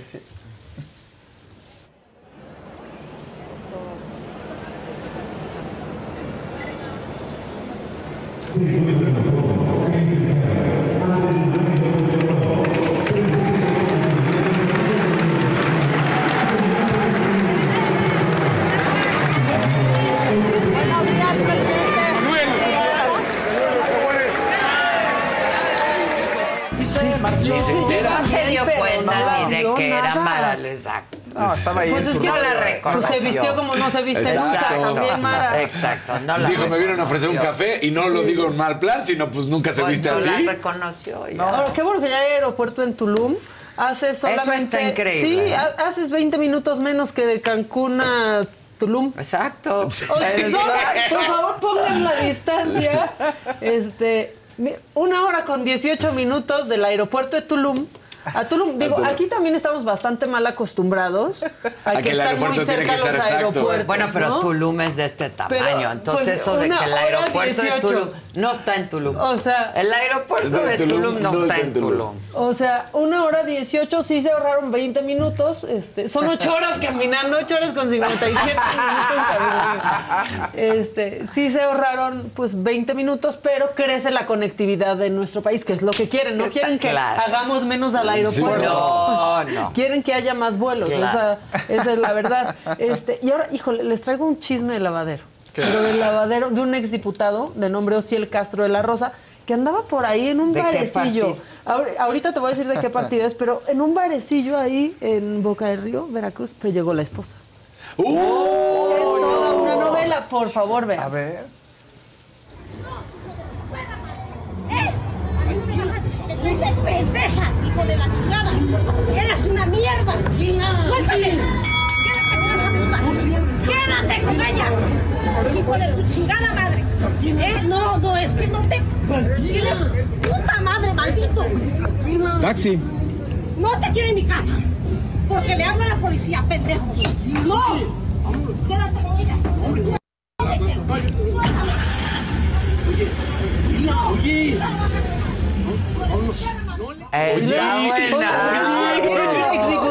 El exdiputado del PAN que aman tanto la familia que Sí, vamos a dos o tres. claro. Este, Que no digan que no les gusta la familia, tienen Sí, varias. No, las varias. coleccionan. Están haciendo familia y familia. coleccionan, No es lo que o sea, tú crees, le dijo, no es lo que tú Pobre, crees. pues sí está enojada. Sí, Pues sí pero pasan Sí. cosas maravillosas en este video. El mesero que no se despega para que pague la cuenta. Sí, claro. Y el que está grabando, pero aparte aprovecha para Taxi. trabajar. ¡Taxi! ¡Taxi! Sí, sí, sí. Bueno, pues eso Y el, pasó y el güey con la cola entre las patas. No, espérate, Espérate. espérate, No, ¿qué, güey? O sea, no te es lo que tú caché. crees. No es lo que tú No, crees. no, y oye, también le decía, oye, Oye, ¿por qué te pones así? Uno no puede andar besando a alguien más porque la esposa se pone Pero la- lo agarró infragante. Sí, Sí. lo cachó ahí. Si le dice, quédate con ella. Sí, esta- sí. ¿no? Exacto. Que mujeres, cuando cachen la, la infidelidad, si quieren ofender a alguien, que sea su esposo. La No verdad, a ella, sea ella qué otra, culpa o sea, la neta. Y O sea, a veces ella ni qué. saben. A veces ni No, saben. ni. Solo dicen El que viajan mucho. Estoy separado. Están muy difíciles está las muy cosas. Sí, no, no está Sí. saliendo como esperaba. Exacto. No, o viajan mucho, Sí. viajan mucho y es Sí. cuando van a ver a la Exacto, familia, ¿no? Y uno no sabe. Bueno, mientras todo eso pasa, si ustedes nos están viendo en Tampico, este, pueden estar tranquilos porque los legisladores de Tamaulipas están haciendo todo por ustedes. Por favor, vean qué importante evento van a tener este pronto, pónganlo por favor. Chequen. Congreso Ufológico Holístico Internacional. ya. 16 de diciembre. No. Este, y todavía lo ponen en inglés. Ufology Congress International. ¿no? Hombre, ¿y ahí El está gobierno Maussan, municipal. No, ahí no, no, porque él No, ya tiene no lo van a exclusividad invitar. con Sergio Sí. Gutiérrez. Él ya solamente. No lo van a invitar. No, pero miren, ahí está. Pero- este, pues Ay, hay no. eventos, hay eventos importantes. Claro, los, los Los ufos. ufos. Los ufos. Los ufos. ufos. Los ufos. Ufales, Los pues chefos, los chafas, los chifos. Sí. Todo hay. Ufas. Bueno, Todo hay. pues miren, ya está. ¿Y no traes el video de nuestro gobernador? This is a big year. The Ohio Lottery's golden anniversary. 50 years of excitement, of growing jackpots and crossed fingers. 50 years of funding for schools, of changed lives and brightened days. 50 years of fun.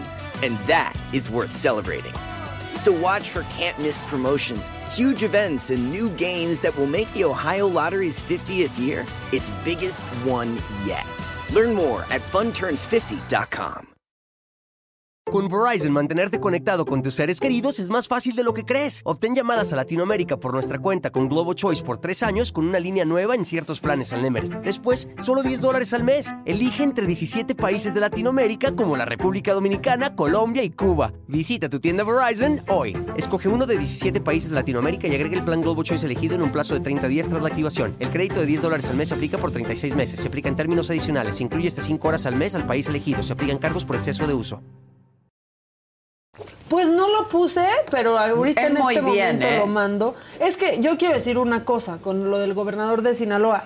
Sí, o sea, si cortan el video, ¿no? Claro, se Pues oye claro, mal. claro que se escucha muy, muy mal. Muy mal, lo que dice pero si Rubén lo pasan Rocha. todo completo. Comple- Y la neta es, pues, ya te lo estoy mandando, André, para que lo tengan. La neta es que es un señor de cierta edad. Sí. Que, que lo diga así es mucho. Platiquen con sus tíos más grandes Pues o con sus abuelos y no van a tener ni La de misma cerca esta opinión. opinión. O sea, que lo diga así es mucho. ¿Cómo lo comunica? Pues podrá no gustarnos, ¿no? Sí, está bien. Pero, pero aquí lo vamos a poner completo porque pues sí, si lo cortan es en que hasta... así lo están pasando. Exacto. Así lo están pasando y le Está están dando. ¿Me dicen cuando lo tenemos? Perfecto. Vamos con Rubén Rocha.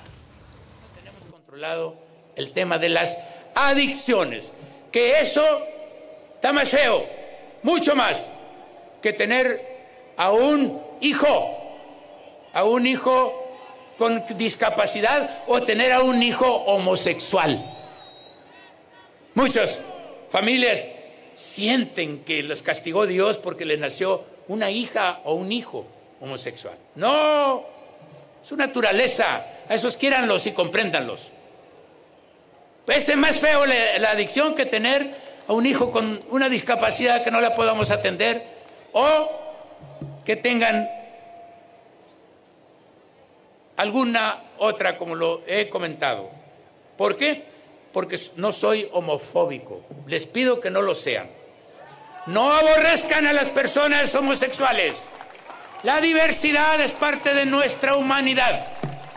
Les pido que haya la comprensión de... Por eso sí queríamos ponerlo completo. Y de hecho, él subió un mensaje en. X que dice, a lo largo de mi trayectoria académica y política en mi lucha como hombre de izquierda, he dejado testimonio fehaciente de mi respeto a la diversidad y a los derechos de las minorías. Se ha pretendido cuestionar una vida de congruencia con estas causas al editar un video de mi postura. El humanismo que nos caracteriza en la 4T se erige sobre la libertad y la inclusión como baluartes indeclinables. Me reitero a favor de la diversidad y los derechos de todas y todos de vivir en amor y paz. La verdad es lo que dice en el video, ¿no? Sí. Su forma, su generación, como quieran llamarlo, su estilo. Pero es lo que dice finalmente, Exacto. ¿no? Les Sí. pido que respeten, no sean así. Sí, que Sí. o sea, no se está Claro, viendo, lo dices, ¿no? es sean naturaleza, así, no, no, ¿no? empiecen. ¿Qué es lo que no se ve? O sea, porque están poniendo el video hasta donde Corto. dicen que es peor que tener a un, Un hijo, homosexual o con discapacidad. Y ahí se acaba, y ahí claro que suena muy mal. Pero suena- si lo ves Alborotas completo, al avispero de esa la cosa manera. Y entiendes cómo lo comunica. Porque también tienes que entender quién lo dice. Entiendo el, a mí el, el punto, ¿no? Como dicen, mucha gente se queja de esto, pero esto no es un problema, ¿no? Lo que quiere decir él, pero no lo dijo tan Dice, bien. no sean Claro, así, no sean así. homofóbicos. No sean homofóbicos, Sí, lo no dijo, no sean Lo homofóbicos. dijo. Sí, esto no es un problema, lo- pero lo otro, la adicción sí. Exacto. Dicen, por- Pues sí. Pues ahí está. Nada más para Muy que bien. lo vean completo. Piensen lo que quieran, pero veanlo completo. Exacto. Sí, no se dejen llevar por... Muy bien. El que sigue, por ponemos favor. completo. La que sigue, por favor.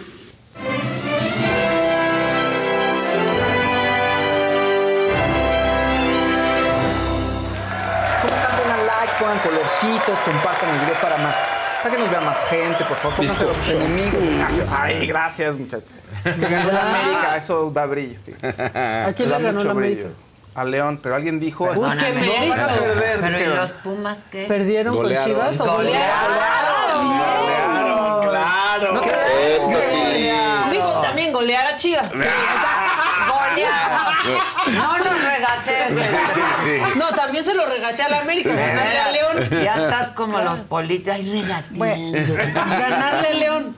También nos. Es que ya Bueno, que pero- festejamos.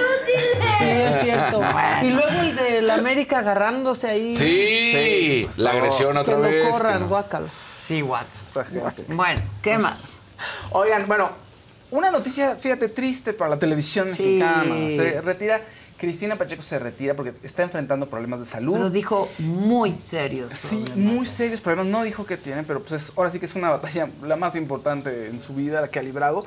Y por eso se tiene que retirar de los dos programas que es Conversando, como con Cristina Pacheco, y Aquí nos tocó vivir. Que aquí nos tocó ¿Cuántos vivir años? 45, en Sí, 78 wow. fue la Caña. primera, la primera emisión de Aquí nos tocó vivir. Y es una frase que todos usamos. Ya ni- y en algún momento ni lo veías. Chabelo. Sí. No, exacto. ¿Cuánto duró? Bueno, no sé. No sé ver, si Chabelo fueron 50 No y sé, si algo, fueron a un poco más, ¿no? Porque empezó muy, él empezó de niño. O sea, empezó a actuar de niño Chabelo. No, no. No, no, pero el programa, Ah, el programa programa. de la- los 48 domingos, años. ya. 48 Ininterrumpidos. Y Cristina 45, 45. en O 70. sea, ganó. Ganó. Sí. Y bueno, eh, ahora sí que es un, son programas que marcaron a, a la ciudad, duda. principalmente porque a ver, era muy urbano, pero también hablaba de otros temas del que eran importantes para el país. Entonces es una gran figura y sí, el aquí nos tocó vivir era una frase que todos usábamos, aunque hubieras visto uno o dos programas, eventualmente te los topabas o eventualmente te la topabas a ella. Sí. ¿no? Entonces decía ella, en Así nos tocó vivir no necesariamente quería hacer un programa de denuncia, pero sí era mi intención mostrar pues que había gente muy pobre con alcaldes muy ricos o que había grandes eh, pues, ahora sí que asimetrías en la sociedad. Pero aparte ¿no? así cierras a veces cuando estás contando algún drama Sí. o algo. Aquí Aquí, nos nos tocó tocó vivir. vivir, claro. No, pues ella a niños de la calle, les, o sea, los entrevistaba, les No, preguntaba qué hacían, iban. Maravilloso. Sí, no, no, no, una y gran entrevistadora también. Y a Chabelo también lo ¿Qué edad entrevistó, estaba muy 82 años. A Chabelo lo entrevistó. superactiva. Sí. Súper activa. A Chabelo lo entrevistó también y él se puso serio, consiguió que se pusiera serio. ¿Vieron ese? Hace, fue hace mucho tiempo. Pero como casi casi lo conmovió, lo hizo llorar y el otro, ya ves que era bien duro, pero tú lo entrevistaste, de pronto tenías, pues era duro. Sí, pues sí, Javier López. Javier, No, te hablaba con la voz de Javier López y te Sí, ese día decías, ¿qué pasó? Sentías feo. Entonces, bueno, pues a ver, sí Ojalá- que ojalá lo mejor bien. para ella, ojalá esté bien. Era esposa de José Emilio Pacheco, gran- un gran escritor de nuestro país, uno de los mejores escritores. Y curiosamente, me llama la atención que se haya quedado con el Pacheco ahí. No sé cómo era su Cristina sello. Pacheco, pues, Pero claro. era, pues, hay una personalidad por sí misma. Digo, muchas veces él no escribía y ella la conocía a ella a veces más que a él también. Sí, bueno, creo que a veces creció ella mediáticamente, creció muchísimo. Muchísimo. ¿no? Oigan, y fíjense que lo lamentable también, quien murió, Keta Labat, una de las grandes actrices del país. Keta Labat murió a los 94 años, la gran actriz Keta Labat. Papá, mamá, perdón, de, Pa- de Pablo Carrillo. Pablo Carrillo. Yo no sabía, Sí, lo vi con tu claro, tweet. Me sí. Exactamente. Digo, le Sí, yo- man- puse un tweet, pero le escribí a él personalmente porque eran súper cercanos. Pero tuvo una larga era. Bueno, muy, espérate. Muy maravillosa. Y un humor vida. increíble, tenía Keta Labat. Increíble. Sí. Keta Labat tenía TikTok, sabían. Tiene casi 800 mil seguidores. Sea, estaba activa hasta hace unos meses. Tiene un mensaje, pon por favor un mensaje de ella en TikTok para que veas si se veía mal o no se veía mal. Esto fue en febrero de este año. Pónganlo, por favor. Ve cómo se veía. tiktokeros. ¿Qué más les puedo decir en este lindo día que no es más que del amor y de la amistad? A todos sus amigos quiéranlos, a toda su familia apapáchenla, bésense, abrácense. No hay nada más lindo que querer y que lo quieran a uno. Les voy a decir unos lindos pensamientos para este día. Por ejemplo, el amor que das regresa a ti en otro tiempo, en otra persona, en otras circunstancias, pero siempre regresa. Ese es uno. El otro, hoy y cada día, que la alegría, el amor y la abundancia acompañen siempre cada año de nuestros actos. ¿m?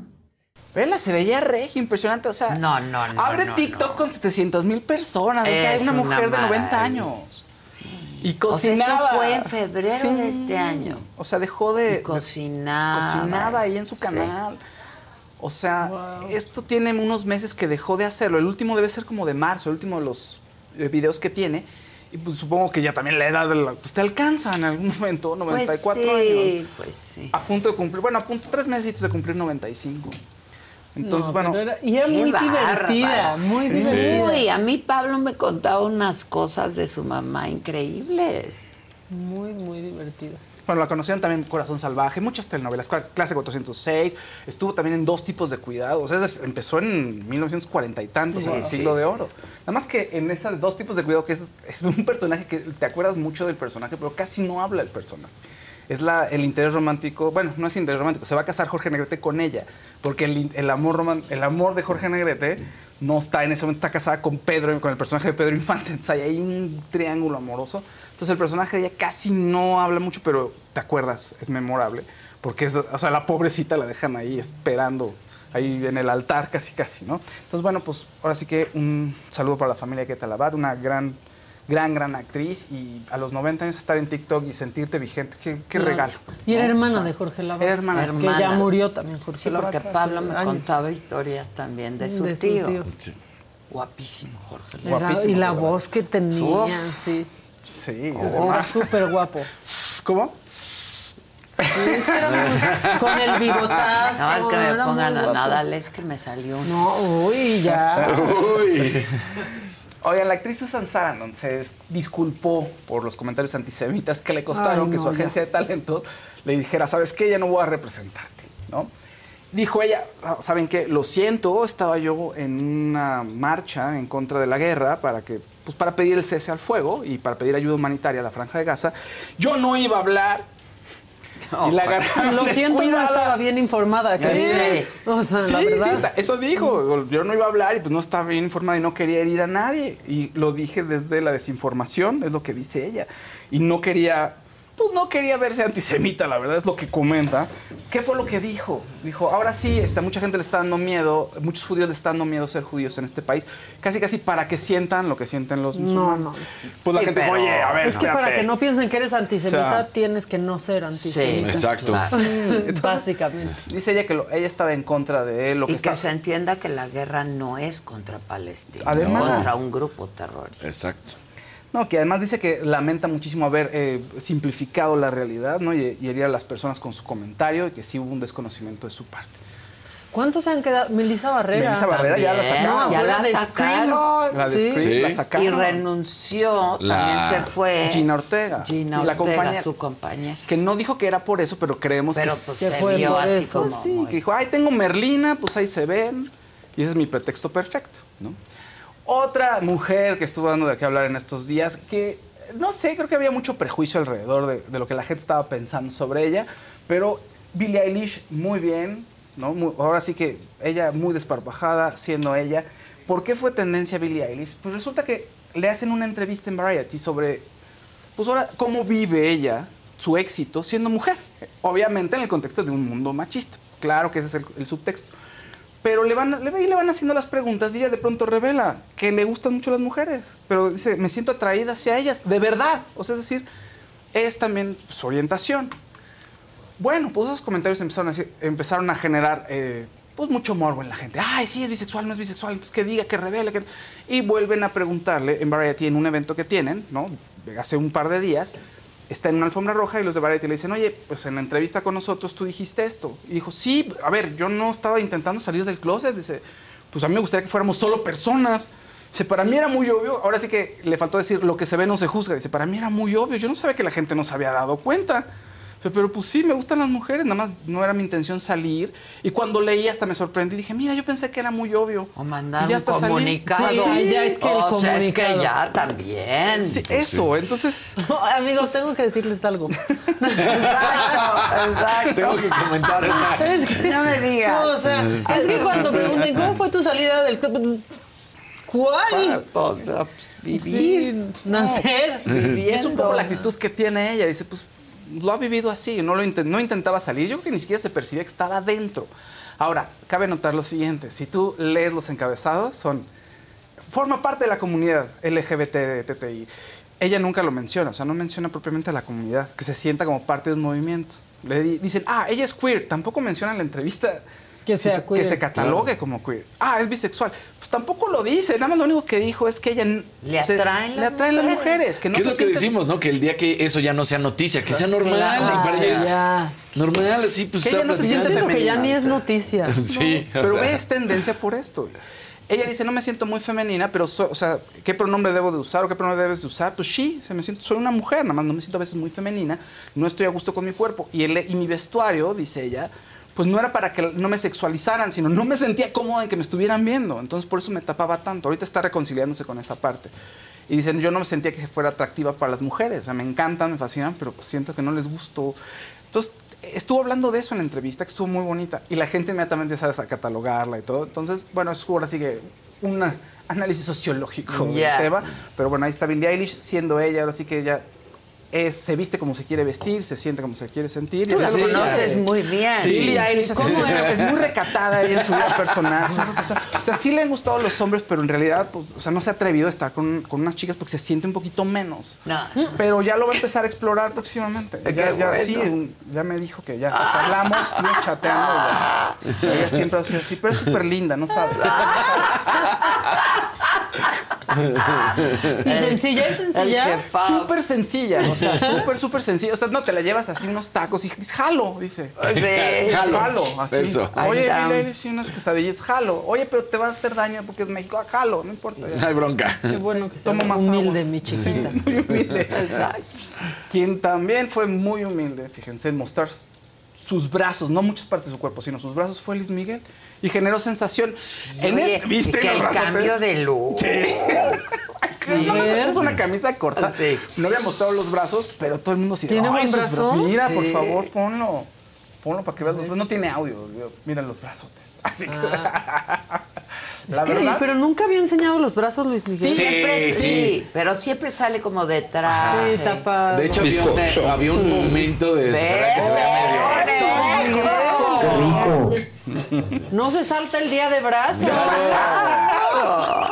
Ahora hay que salga en Bermudas para ver el chamorro. O se ve muy bien, la verdad. Se ve súper. O sea, tiene varios videos donde sí enseña los brazos, pero justo, incluso cuando estaba joven, no se, ve, no se ven así. No, hay sus una brazos, cuando se ve más, bien, Más en fuerte. un concierto que sí se ve muy mamey también. De, también igual, se ve- vestido Verlo. igual. Mira, movimiento de cadera. Al rato va a empezar a hacer el twerking. ¿eh? Sí. ¿No? es lo nuevo, es lo que viene. ¿Y cómo se sintió Luis Miguel de haber salido así, Fausto? Pues muy liberador. Muy liberador, sí, sí, o sea. ¿Por qué no dijo? ¿Por qué quiso cambiar? simboliza- los brazos simbolizan la fuerza, de tomar, Sí. de agarrar el mundo. Entonces dijo, tengo que liberarme y mostrar. Sí, ya. el simbolismo. Sí. Y además La que él es fuerza Aries, y- hay que tener en cuenta que es Aries. Sí, Ah, sí, también. sí. Entonces, Y su ascendente. Y su ascendente que era Pisces, habíamos Exacto. dicho. Eso, eso creemos, sí, sí. Por eso en Acapulco, para que su fuego esté templado con el mar. Ese es el tema. Gran equilibrio. Gran equilibrio. Sí. Oigan, eh, Kiss se despidió de los escenarios ¿Cómo? este fin de semana, el grupo Kiss. Sí, ya lo habían anunciado, tenía tiempo que lo habían anunciado y hicieron su tour de despedida, pero lo que... Estaban como bien despedidos, Sí, ¿no? pero ¿sabes qué ocurrió? Que dijeron, vamos a seguir, ¿cómo vamos a seguir? Con nuestros avatars y con la inteligencia artificial. Sí, sí. Entonces tienen ya un proyecto que se llama Kiss Online, en donde sus avatars son los que van a estar cantando y haciendo conciertos. ¿Saben están- qué? Vi el de ABBA Ah, ándale, el de Ave es en una- Londres. ese. El de Ave es son los una primeros. locura. Ah, sí. Es muy impresionante. O sea, no, no te das, no encuentras el truco, no te das cuenta en ningún momento, nada. Nada. Está fuerte. La ¿no? boca, con son- la música. No, está muy esto es digital, esto es la parte digital. mira. Esta es una foto de lo que hicieron ellos.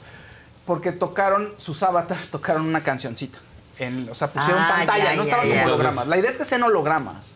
No, lo que tienes que ver. Lo tienes que ver. O Eso. sea, impresionante lo de ABBA. Pero, y con músicos en vivo. Híjole, Aparte. qué loco. Entonces suena Cañón. increíble. Sí, como Qué película cool. de ciencia ficción, ¿no? Es impresionante. Sí, esa foto, que, es que Casarín tenía una foto que estaba, nos estaba distrayendo. Ah, no. pero est- estaba aportando. Uy, déjala, vuelvo a sacar. Sí, eh, una foto de Luis Miguel donde estaba más joven, pero sabes que incluso el brazo se le ve, no se le ve tan definido, fíjate.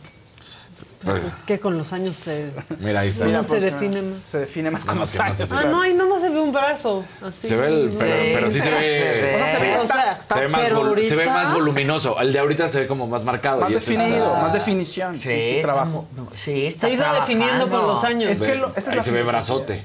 Ajá. Luismi últimamente eso quiere, o sea, quiere que la gente lo reconozca así, que sea mucho más, eh, pues algo más definido, que sea él, o sea, algo más sencillo, ¿no? Así Es quiere que lo perciba la que gente. lo perciba la gente como algo sencillo, que está ahí, que triunfa y que es fuerte. Exacto. Eso, sin Consistente. tanto consistente, sí, Sí, sin sí. tanto misticismo, sin tanto profundidad.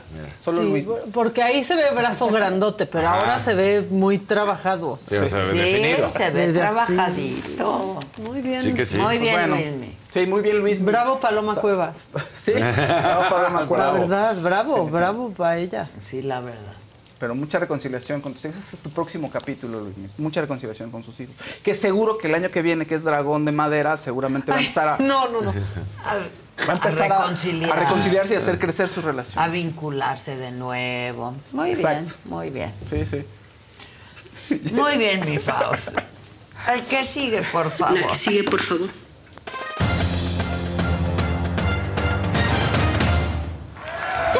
Feliz inicio de semana. Hay mucho de qué hablar. Hay muchos que me lamentaron, recordaron y todo lo demás porque yo decía que el América podía perder. Pues sí, es lo que yo creía. Ni modo, no sucedió.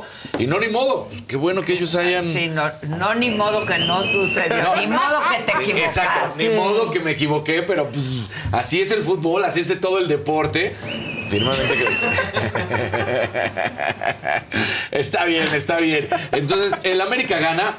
Sin embargo, eh, malas noticias para justamente toda la gente seguidora del fútbol mexicano con respecto al América, aficionados, pero también para mí que la Riola y demás. ¿Se acuerdan que no hay barras bravas? ¿Se acuerdan que eso no existe? que solo son grupos de Se animación. fueron al mismo planeta que los granaderos. Exactamente. que siguen. Pues resulta que se fueron a una de la parte alta del Estadio Azteca, empezaron a aventar hieleras, se fueron eh, la afición del América contra algunos de León y los empezaron a golpear. Más de 10 minutos duró, duró la violencia. La tuvieron que Ah, claro. reportar en redes, ahí estamos viendo, pues eh, les digo, hieleras, es, es del lado derecho, es donde se hace toda la bola, ahí están los golpes, entonces eh, la denuncian y van a ver, no, ese Tom todavía Brady no. estaba Ese- ahí ese- era parte de la, de la Exacto. barra. De la América, era de la Entonces, MONU. Pues lo- los golpes se llevaron y están viendo por parte de, de- de la afición si va a pasar algo o no por la denuncia que se da con respecto a estos más eh, de 10 minutos. Aunado a eso viene lo que ya bien decías con Julián Quiñones, el nuevo mexicano, porque después de marcar el gol, el primer gol del América, pues va y festeja agarrándose el chilovsio. Y tú dices, Sí, o sea, Se marcó, pero miembro. pero, pero dices, ¿qué, qué es eso? Y también lo tuvieron que denunciar en las redes sociales. Beso. ¿Ve? ¿Qué es eso? O sea, Que si van a querer o se lo echa al perro, dice. o sea, entonces dices, no, eh, así no. Cómetelo, cómetelo. No, no. Tañero como cuando qué Cuauhtémoc hacen eso? ¿Por qué, hacen, por qué eso? O sea, ¿por qué hacen eso? No, Como no. si ahí estuviera su poder. Es que luego solo ahí está su poder. Entonces, Luego ahí está nada. No, o chancro.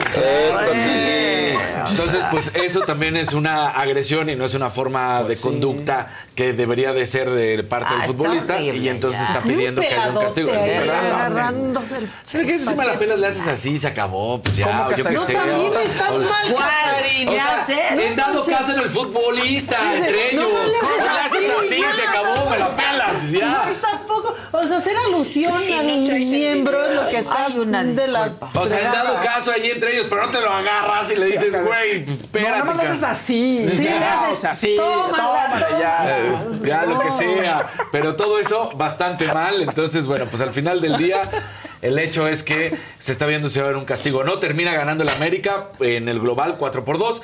Monterrey contra San Luis. Si hubo sorpresa.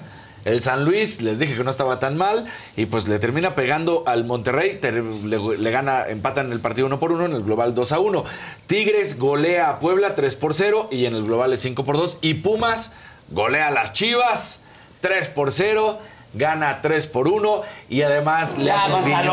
Te están viendo tus hijos. a la- hubo, Ya, se Gonzalo. reportaron más de 15 Gonzalos en el estadio de CU gritando de las chivas y no pasó absolutamente nada.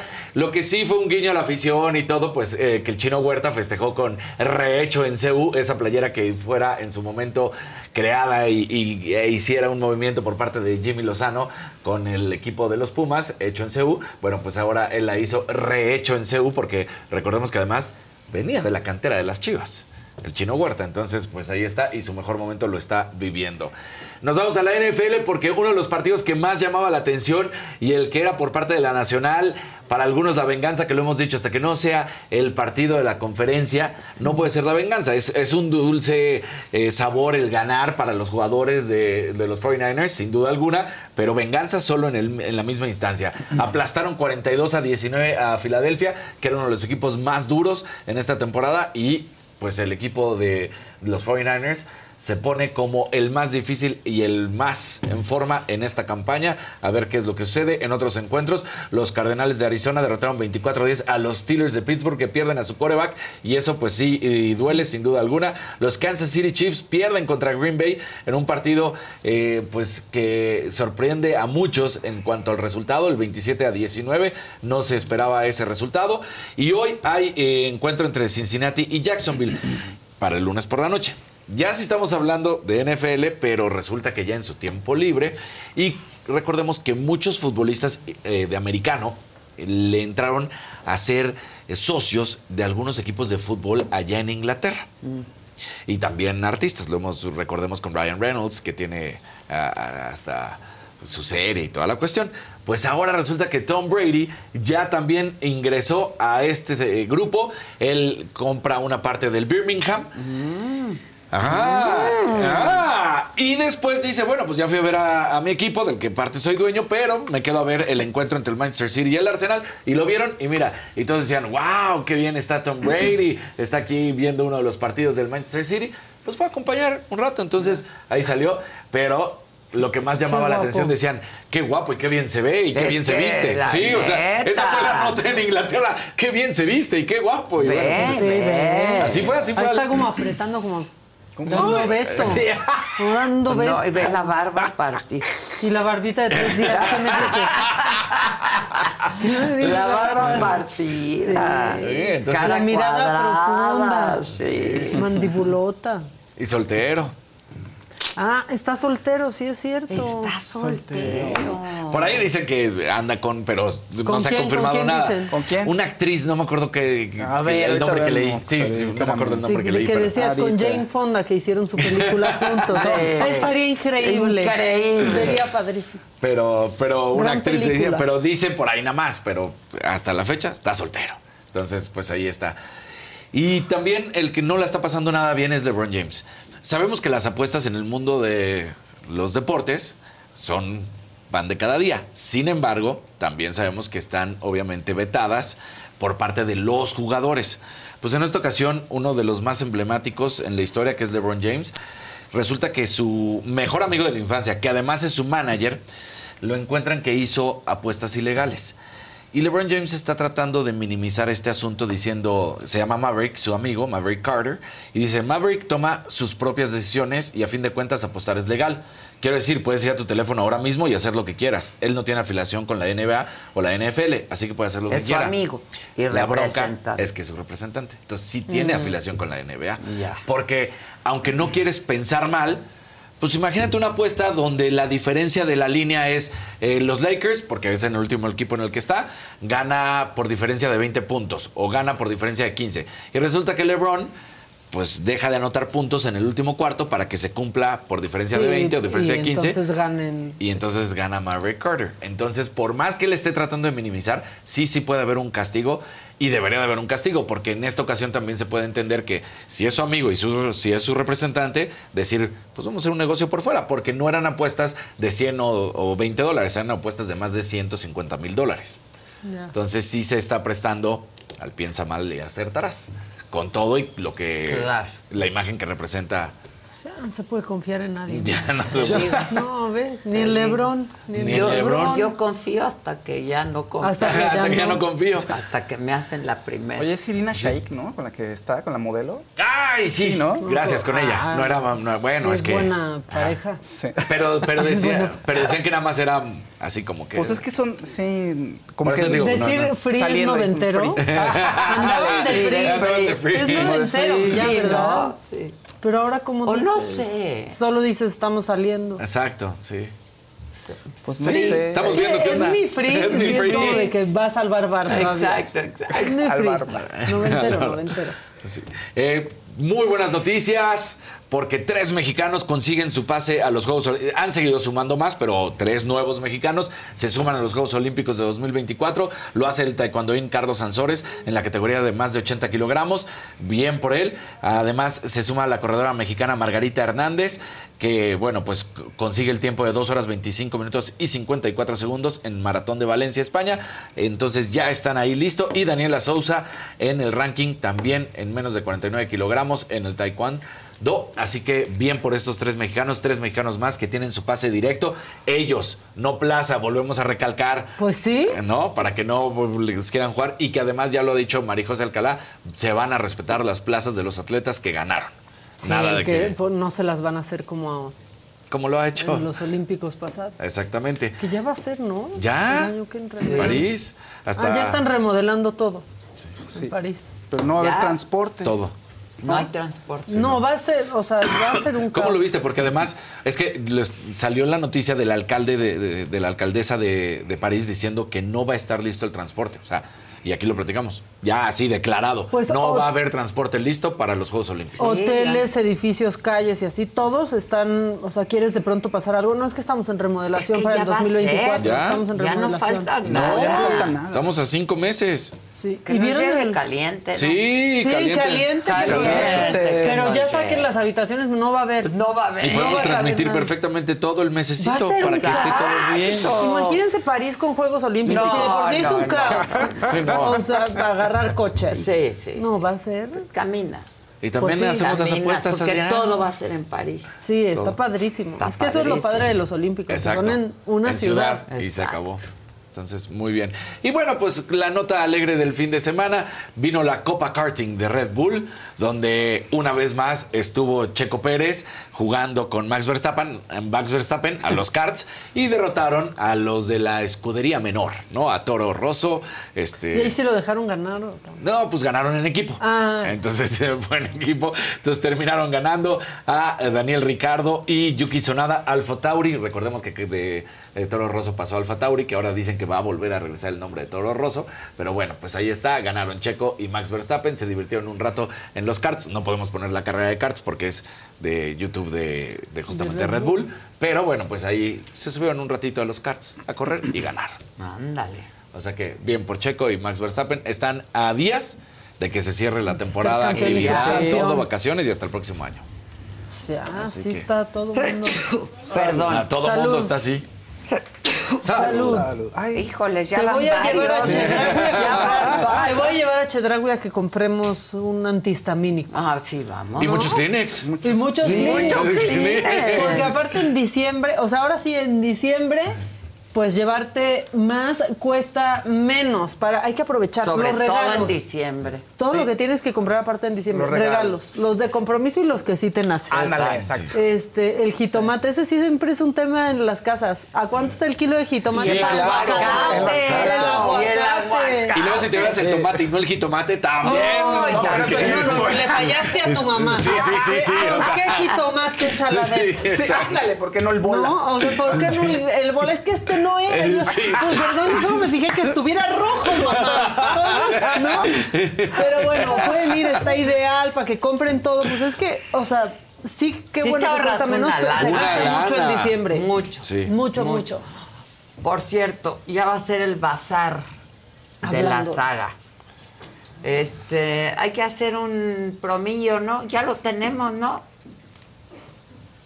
Empieza esta semana. ¿Quién fue a Balsas el Yo viernes? fui a Balsa. ¿Qué tal? todo le- pues ya está todo, miren, está etiquetado, hay racks. O sea, yo dije, ¿qué es esto? El Palacio de Hierro. Exacto. Ya está todo puesto y dispuesto. Ya está todo, para casi que todo llegue la puesto banda. y Hay dispuesto. zapatos, hay chamarras.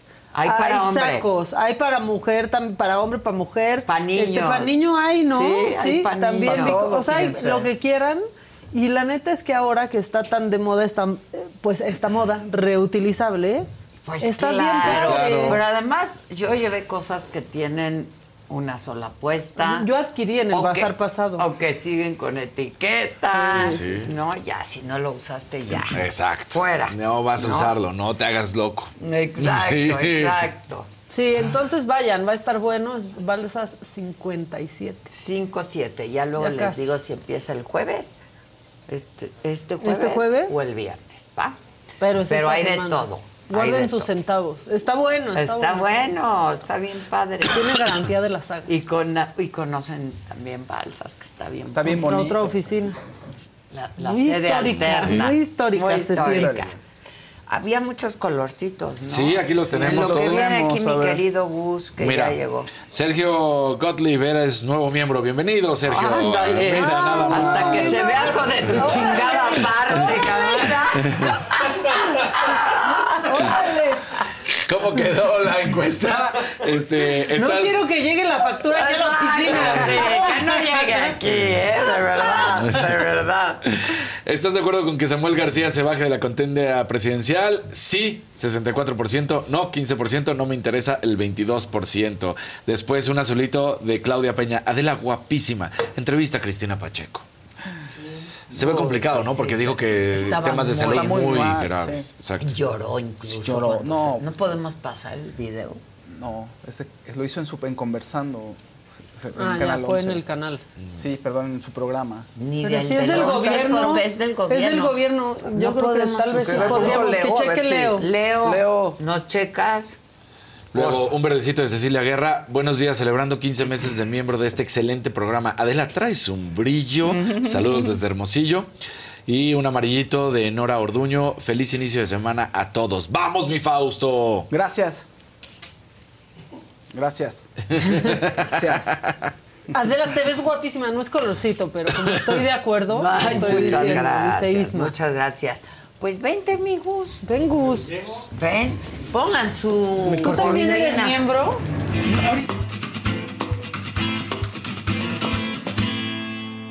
This is a big year. The Ohio Lottery's golden anniversary. 50 years of excitement, of growing jackpots and crossed fingers. 50 years of funding for schools, of changed lives and brightened days. 50 years of fun. And that is worth celebrating.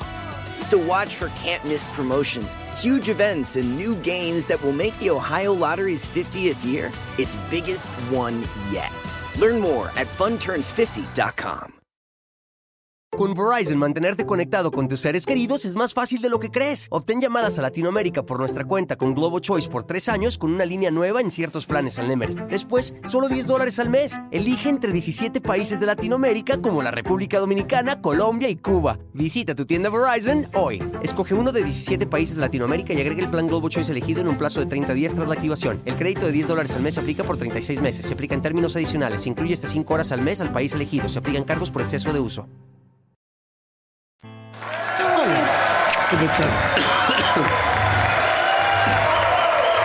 ¿Hace frío? ¿Tienen frío, compañeros? No, nada. Yo sí. Aquí entra Yo una no. ráfaga de viento. Fui yo, Maca. Hola, Maca. Eres tú. Hola, Fausto. Hola, Hola, Casarín. ¿Cómo estamos? ¿Y algún día se va a transmitir desde Balsas o cómo va a ser?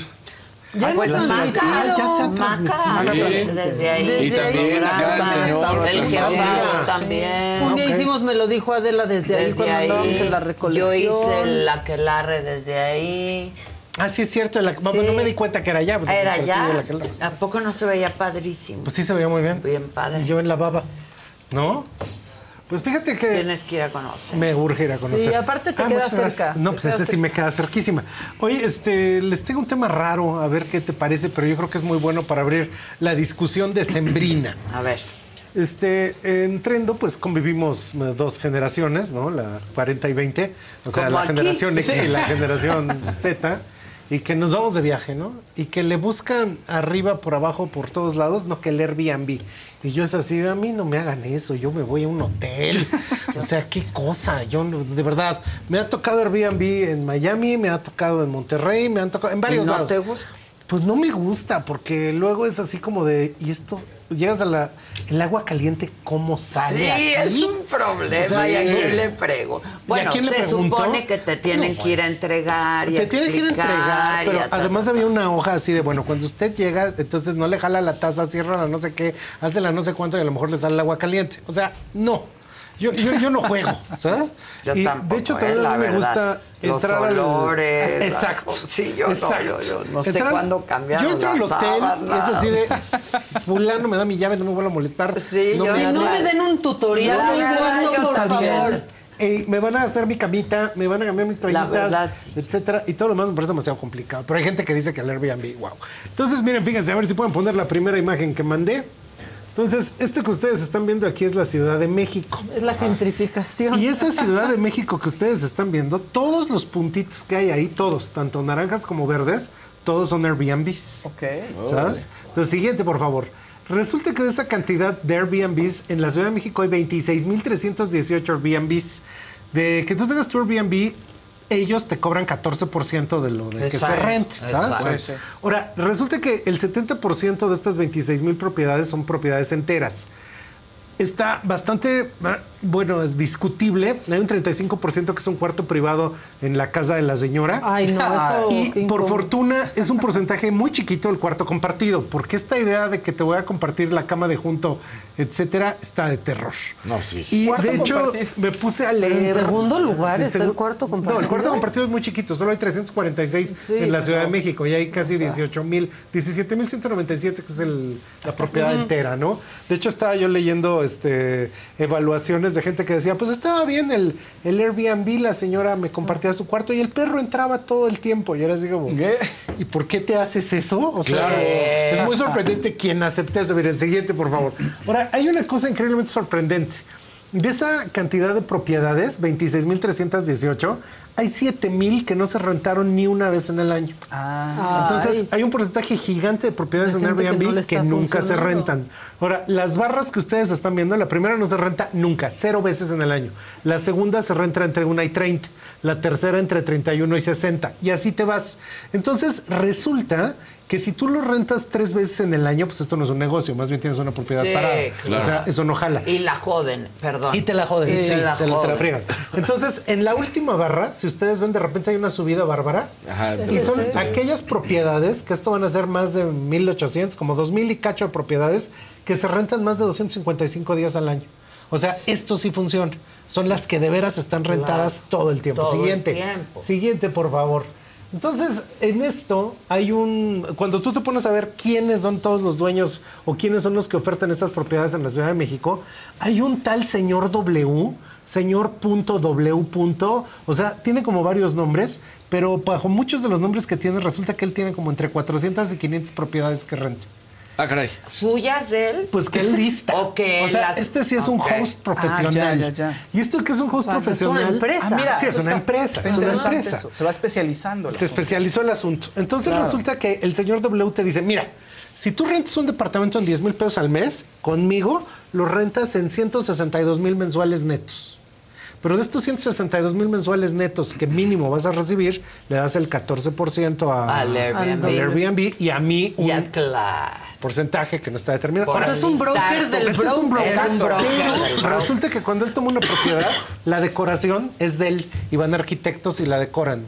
Y ya esta escala de propiedades, pues resulta que tú ya tienes un servicio de mucamas y ya compras Nespresso en ma- mayoreo y ya Claro. compras jabón en mayoreo. O sea, hace, hace que suba a Hace un... que su- sí, este ya es un hotelero. Sí, claro. Ahora, resulta que esto es fundamental. Siguiente, ¿Cuántos por favor. Tiene 500 cuartos. Pues tiene, no, porque son 500 propiedades, puede que sea un edificio entero. De hecho, sé que tiene edificios enteros, Ah. pero ese cuenta como uno, nomás que te lo divide Pero es hotel, en muchos pues, claro. Ahora, esto, por ejemplo, aquí está. Está increíble esto. O sea, ya que tú te pones a analizar, resulta que por el número de metros cuadrados que tiene, evidentemente no es el departamento completo. Esto es una propiedad en Casa de las Brujas. Casa de las Brujas Wow. está en Plaza Río de Janeiro. Sí, claro. ¿no? Y entonces te va a estar cobrando, pues, qué sé yo, tres mil, cuatro mil pesos por noche. Y todo tiene como muebles hacia lo antiguo, o sea, está muy bonito. La cama está enfrente del comedor, arriba tiene como un tapanquito con otra cama. Y resulta que se ve que este departamento lo dividieron en dos, porque tú cuando quieres un Airbnb, pues puedes aceptar 30 metros cuadrados. Claro. Porque quiero cama, quiero baño quiero y no cama quiero nada y más. baño y- Y probablemente lo que quiero, como dicen los gringos, quiero location, location, location. Siempre. Entonces, Claro. yo abro Pues es esas que ventanas location es... Sí. Y, sí, claro. y me tomo unos o sea, selfies que, bueno, me van a dar 17 mil Y likes. vas caminando a ¿no? todos, Ajá, me a voy los caminando restaurantes que Y me quieres. siento Emily en CDMX. Sí, claro. No, no sé eso cómo puede ser procesado, pero entonces es Emily en CDMX. Sí. Y pues ahí tiene en la calle de Puebla, ahí tiene este, ahí tiene en la Plaza Luis Cabrera, tiene por todos lados, porque pues él selecciona la buena Y propiedad. eso Ya. lo permite Airbnb. O Pues sea, Airbnb está- ni se cuenta. Pues sí, ¿no? porque él enlista. A mí- a mí- él Claro. enlista, él pone fotos. me- Es como un sublet. Sí, es como un sublet. Es, es muy curioso, pero todas estas cosas son como muy nuevas, ¿no? Entonces, a ver, siguiente, por favor. Y resulta mm, que eso que ustedes están viendo es la delegación Cuauhtémoc. Y cuando tú analizas el mapa de algoritmo de Airbnb, resulta que si tú quieres tener una propiedad que se rente más de 255 días al mes, el Al algoritmo, sí, al año, perdón, muy bien, muchas gracias. El algoritmo te arroja que puedes cobrar más hacia donde está el signo de pesos y puedes cobrar más hacia donde está el signo de centavos, pero resulta que algorítmicamente el lugar de mejores propiedades para tener un Airbnb es la delegación Cuauhtémoc. Claro. Entonces ahí nuestra Sandra Cuevas Sí. abriéndole, o Yo sea, nos abre la puerta o sea, una persona que tiene ahí tres, tres que están siempre al full. buqueado. Pero es que ahí nos abre la puerta Sandra Cuevas porque es la delegación donde están los más museos, los más restaurantes, Teatros. las cosas más divertidas, Claro. los paseos, digo, pues la paseo de la reforma. Claro, está, este, es que la Cuauhtémoc. todo, está la Roma, está la. Condesa, o sea, Los las teatros. joyas, Los teatros. las joyas de la ciudad los están ahí. restaurantes. Y resulta que hay un análisis matemático que se llama este, matemáticas hedónicas, así se llama, yo no se lo puse. Y resulta que en todas las ciudades donde tú estés a los 10 puntos más importantes de atracción es donde puedes cobrar mejor el Airbnb. Y si tú te alejas de esos 10 puntos, ya no Ya se no. cobra bien el Airbnb. Entonces, esto es ley de oferta y la demanda, es por densidad. Si tú te vas a Xochimilco, pues sí hay uno que otro Airbnb, pero, no. no. es esta densidad. Pero ve Y si tú te vas a sí. Interlomas, pues habrá uno que otro Airbnb, pero no es esta densidad. Claro. Porque no puedes poner un Airbnb en cualquier lugar. Y que no será ni siquiera buen servicio, ¿no? Porque No, pues ándale. ahí está la competencia. Entonces todos los que tienen Airbnb tienen que competir por el servicio Pero y por ahí- tenerlo al tiro. Exacto, pero ahí es donde, ¿por qué lo está hablando Trendo? Porque ahí va, lo que va a competir va a ser interiorismo, fotos, cómo se ve la tendencia de decoración, porque tú te vas a dejar ir por unas fotos, entonces tú vas a decir, no, pues esto es lo... Y luego lo llegas y luego y la llegas ya aquí, realidad es A ver, y si me ponen la siguiente, mira, fíjate. Entonces, resulta que además de esto, que tiene que ver con los algoritmos, recientemente han empezado a aparecer estas cosas. Ahí le borramos el nombre para no herir susceptibilidades. Y esto lo que te ofrecen es que en el futuro va a existir una propiedad de 28 metros cuadrados que nomás va a costar 2.341.000 ¿No pesos. 28 metros cuadrados No es manches. el tamaño de mi baño. Sí, O sea, sí. es un- No, no, no, no. no estoy jugando, mi baño es de ese Claro. tamaño, es un baño enorme. Bueno, pero resulta que tú ponte a pensar, ¿por qué alguien compraría una propiedad de 28 metros Para cuadrados rentarla. en Para 2.4 rentar. millones? Porque la idea es que te dicen, no, pues es que esto es el Airbnbismo. Claro, ¿no? para Mira, siguiente. Ahora, resulta que lo que te están diciendo es que esto es el adiós de los espacios poco funcionales o la practicidad, ubicación y privilegio, un espacio óptimo y le dicen a este concepto el microliving, que es así como, sáquese No, a a mí no me gusta el ¿Cómo se microliving, o sea- que alguien va a comprar algo en microliving? Ok. O sea, pero evidentemente lo que yo dije hace rato. Sigue un cajón, ya, Sí, sí. Japón. un- una en Japón. conejera. Como en Nueva York, una caja de zapatos. Una caja de zapatos, pero una cosa muy curiosa de baño, Nueva York es que afuera cocina. tienes Nueva York. Claro, no necesitas más. Necesitas más. Exacto. O sea, sí, la Ciudad de México, wow, pero pues Pero tampoco es la no, misma pues. proporción. Ahora, la siguiente. Resulta que algo que está pasando es que los bancos dicen que esto que yo dije del precio, 2.500, 2.600, a la hora que lo pagas en 20 años no pagas 2.500, pagas 5. Sí, porque sí, claro. pagas el Doble, doble claro. por un crédito hipotecario. ¿Cuántos años? 20. 20, 20. años. Entonces, ¿a quién le dan ese crédito de 3 millones? Alguien que tenga un sueldo de 70 mil a 80 mil pesos. Entonces, alguien que tenga un sueldo de 70 mil a 80 mil pesos podría estar deseando tener una propiedad de 28 metros cuadrados. No lo No, es pregunta, No. es una No, pregunta. por supuesto. Yo Por no supuesto lo que creo. Que más o menos No. tienes que hacerle como de un millón a 10 mil pesos. Entonces te estarían quitando como ya de tus 80, 70, este, 30 mil pesos. Más que o es menos. una mordida significativa. Exactamente. Al sueldo de cualquiera. Entonces, es ah, al sueldo de cualquiera. Pues es Ahora, lo- 40%. 40%, exacto. Acaba de salir en la este en el periódico El Economista que el- ya sea el de antes o ya sea el de ahorita, porque es que allá dijo AMLO que llegando el primero de enero Ah, hay sí. nuevo salario Sí, mínimo, sí, ¿no? Y va a quedar como en ocho, Sí. más o menos, como en ocho. Y ahorita está como en seis hierbas, ¿no? Más o menos como en- casi llegando a 7. Sí, por ahí, como seis hierbas. Entonces resulta que el 50% de la gente en México gana hasta un salario mínimo. El 40% restante gana hasta dos salarios mínimos. Ahí entre el 50 y el 40 ya tenemos el 90%, más o menos, es como el 87%. Hay 10% de personas que ganan hasta tres salarios mínimos y hasta en 7 serían los que ganan 21 mil. Según Sí. el INEGI, esta cantidad de personas es lo que está el grueso, de Grueso. la clase media, ¿sabes? Pero eh, quien gana cuatro salarios mínimos, que estos serían el 4%, sería 7 por 4, 28, 30. Y solo el 1% de la población gana más de 5 salarios mínimos. Entonces, esto lo que plantea es que el mercado inmobiliario que esté haciendo propuestas de departamentos entre 28 metros cuadrados y 35 metros cuadrados, porque los dos existen y hay mucha oferta de eso y todo anda como en los 3 millones, estaría enfocado a ese público que realmente lo podría pagar De tres a menos cuatro. de, de, pues yo creo que de entre 3 a 4 y 1 a No, es el una 1%. locura. O sea, es muy poca O la sea, gente que lo lo podría sumas pagar. y es el 5% Pero la de la gente, población. exacto, cinco- y le pregunto a la gente, es que a usted no le gustaría como negocio tener un Airbnb y pues todo el mundo dice, ay, pues claro, compro este departamento y se paga solo, lo cual es falso porque solo se paga solo si puedes rentarlo más de 255 veces en el año Claro. a un precio superior porque está en el eje de la coordenada eh, delegación Cuauhtémoc Sí, y sí. solo que tengas esas características, además en una parte Se de la delegación Se va a pagar solo en una parte de la delegación se va a pagar solo, pero en esa parte está la mayor densidad de competencia. Ajá, claro. Entonces, así como que llegas Mejor ahorita. inviertan en otra cosa. Es Claro. cosa. Es muy Pero a mí me bombardean todo el tiempo, me llegan los anuncios, cómprate un departamento para que sea Airbnb. en qué condiciones, Ya, a qué nivel ya, de ya. precio. Claro. Ahora, esto que está acá eh, se llama NBTSMAL, ¿no? Este, que se llama Never Too Small. Y esto es, pues probablemente sea un Instagram, pero también es un movimiento, pero también existe como libro y tienen este, cápsulas en YouTube. Y esto se trata de cómo lo que podría ser el infierno, un departamento de Optimizar 28 el metros cuadrados, espacio, ¿no? lo transformas. Sacas la cama, la vuelves a Todo es meter, Polly haces una cocina. Todo es sí. Polly Pocket. Todo es Polly Pocket y la, el departamento del inspector Gadget. Ajá. Entonces resulta que todo se transforma, todo cambia. Sí. Y lo que te están planteando ahí son espacios de alto interiorismo. Y van por todas las ciudades, van Buenos Aires, Ciudad de México, París, Nueva York, etcétera, a los departamentos más increíblemente chiquitos que te puedas imaginar. Y te lo hacen. Y hacen una cosa espectacular,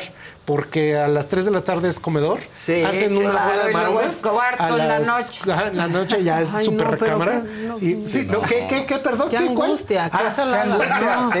Yo que- decía, qué flojera estar haciendo todos esos cambios. Sí, haciendo la transformación. Ya es la hora de la comida. La yo no sé Hay que apostarle también a lo práctico ya, ¿eh? Sí, de hecho las ciudades, las ciudades que funcionan mejor como ciudades son las de departamentos, no las de casas.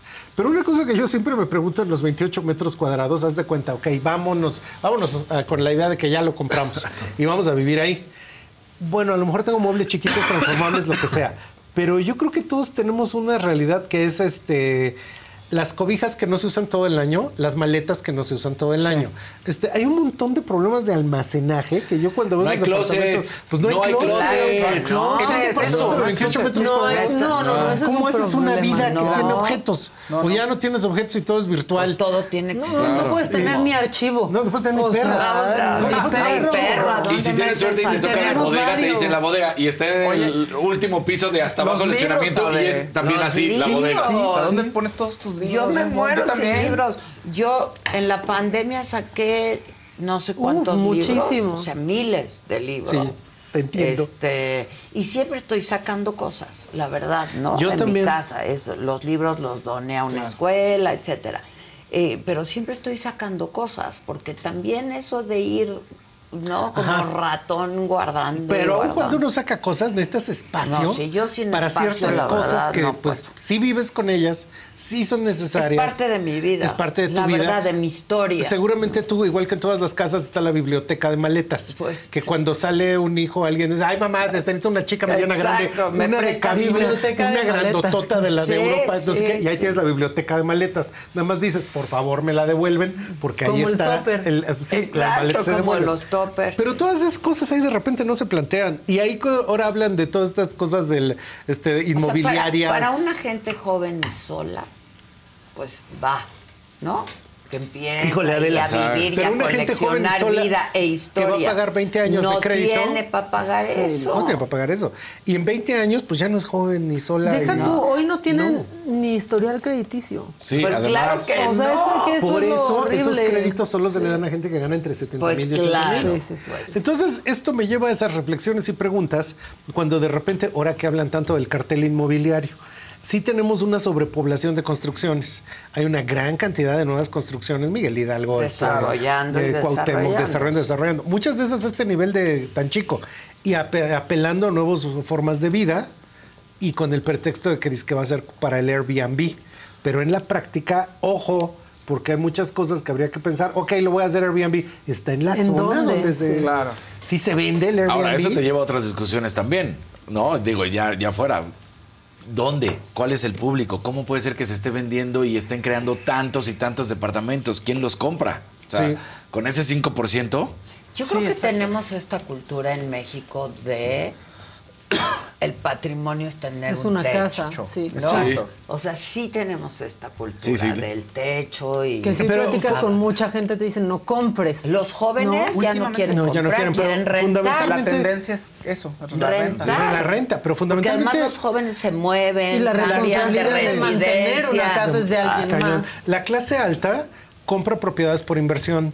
La clase media, la idea es por patrimonio. ¿Qué te voy a dejar? Sí. Pero eso nos lleva a la última reflexión. Ahora que se, pues, se acabó Acapulco, resulta que hay edificios Claro. que costaban 25 millones de pesos Y eran de cartón. quedaron pelones, porque era estructura de metal con tabla roca, panel B y unicel. Sobre Claro. todo unos que había por ahí Y mucho que se vendían carísimos. se vendían carísimos. 25 Mucho de millones. esto que se está vendiendo ahora, pues también es unicel con tabla roja, Sí, etcétera. sí, sí, sí. Y te lo están vendiendo en estos 6 millones que para gente que pide ese crédito, pues será mucho para pagar en Pues 20 claro. años. Y que tampoco es financiable. Así de, bueno, y ya que no lo uso de Airbnb, me voy a vivir ahí.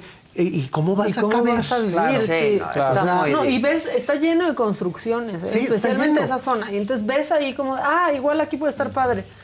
30 metros cuadrados. Sí, no, no, 25. El grande es de 90.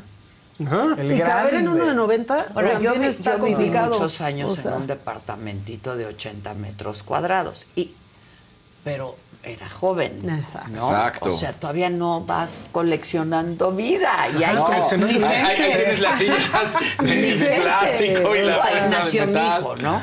Pero, o sea, no, hay objetos que de pronto son muy preciados. A lo mejor está mal pensar así, ¿eh? No.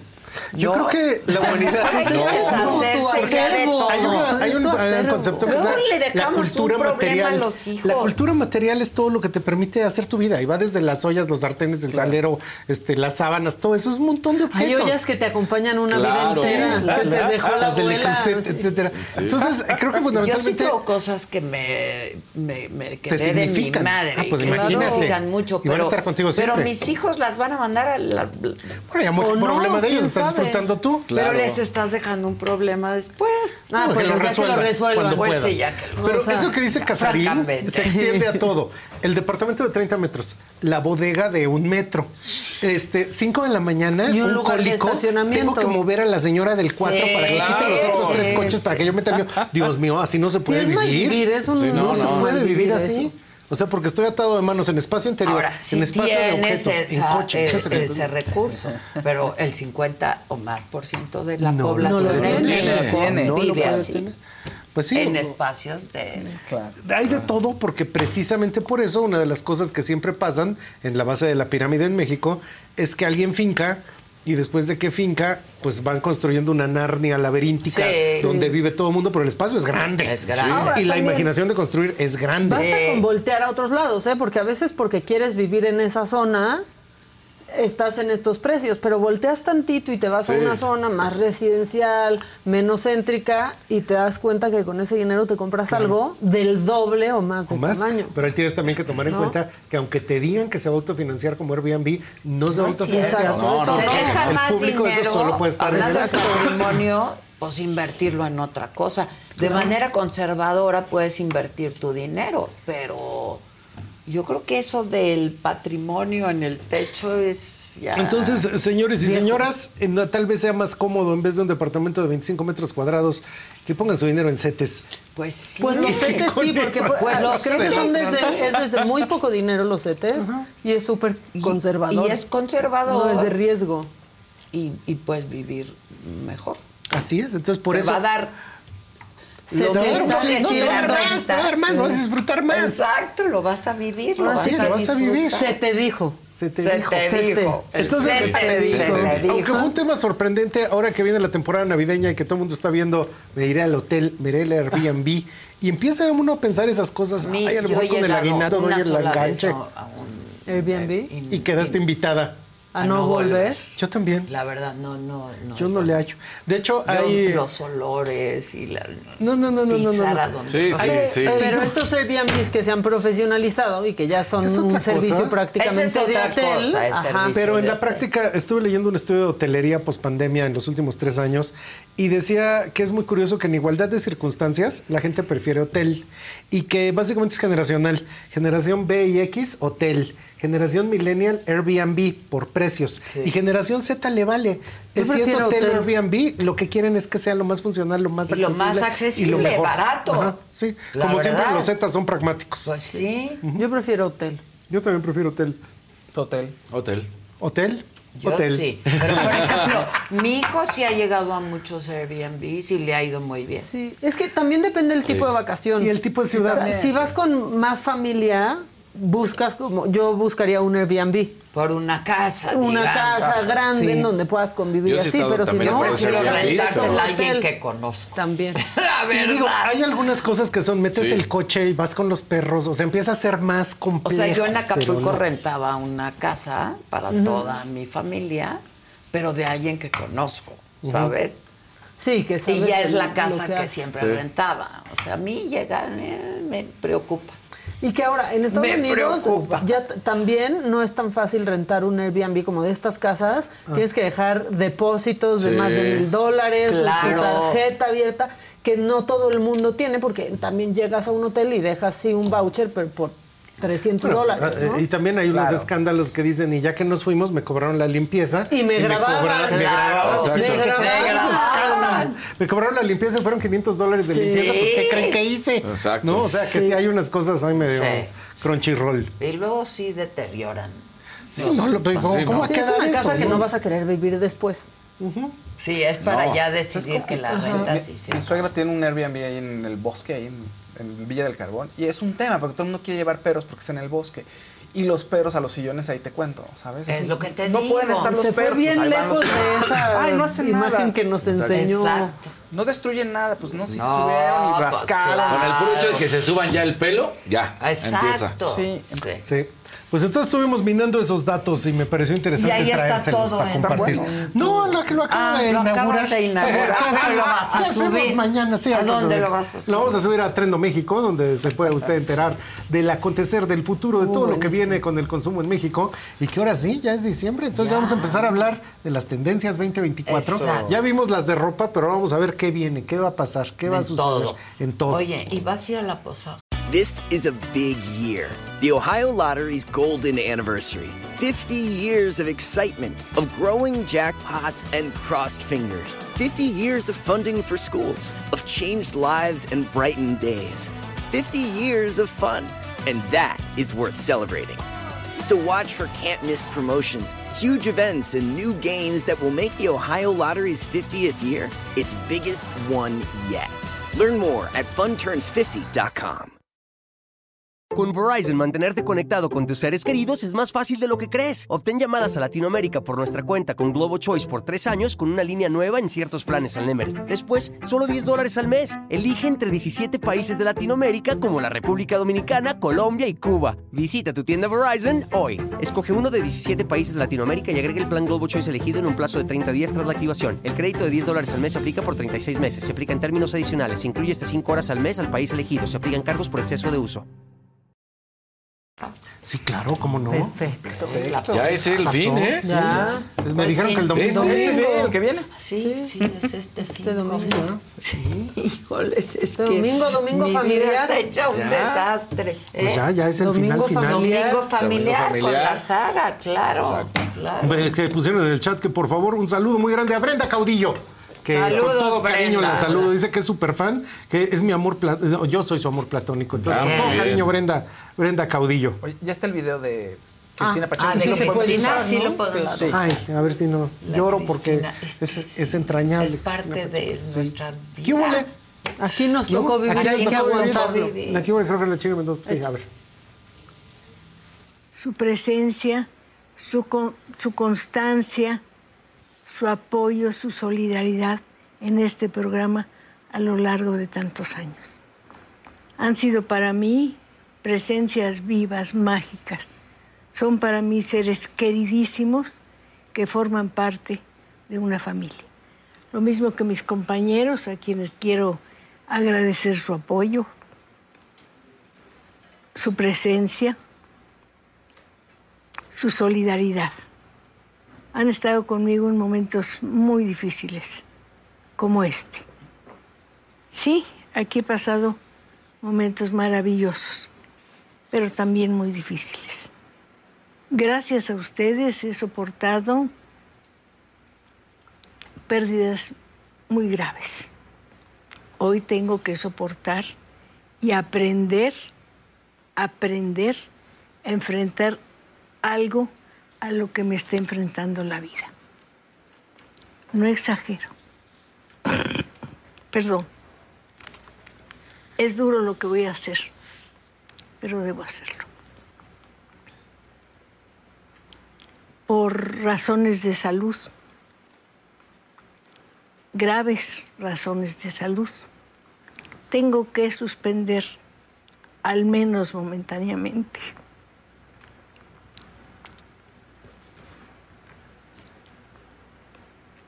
les diré.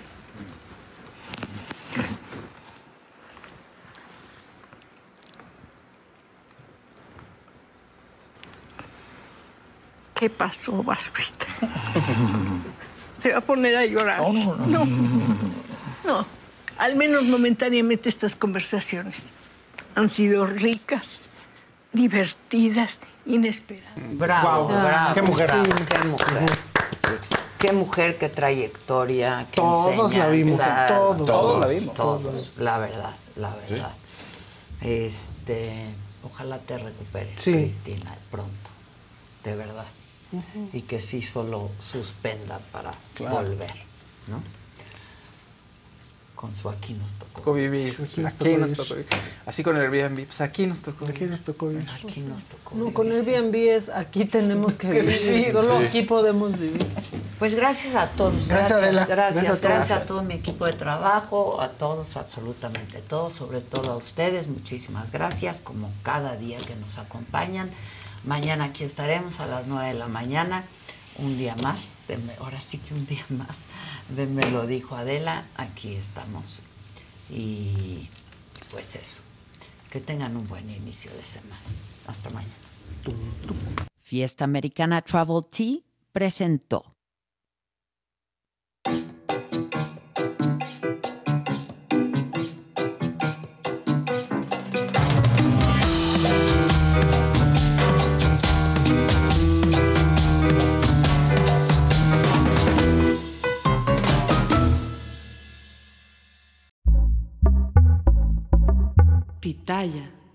Did you know that more than 113,000 children are waiting to be adopted from foster care? Ellie was one of them. When she was placed in foster care at 16 after experiencing significant abuse, she felt unlovable. Thankfully, Ellie was adopted with help from the Dave Thomas Foundation for Adoption. Today, she's planning on college and has a bright future. But more than 20,000 teens age out of care every year. You can help. Visit davethomasfoundation.org slash learn more.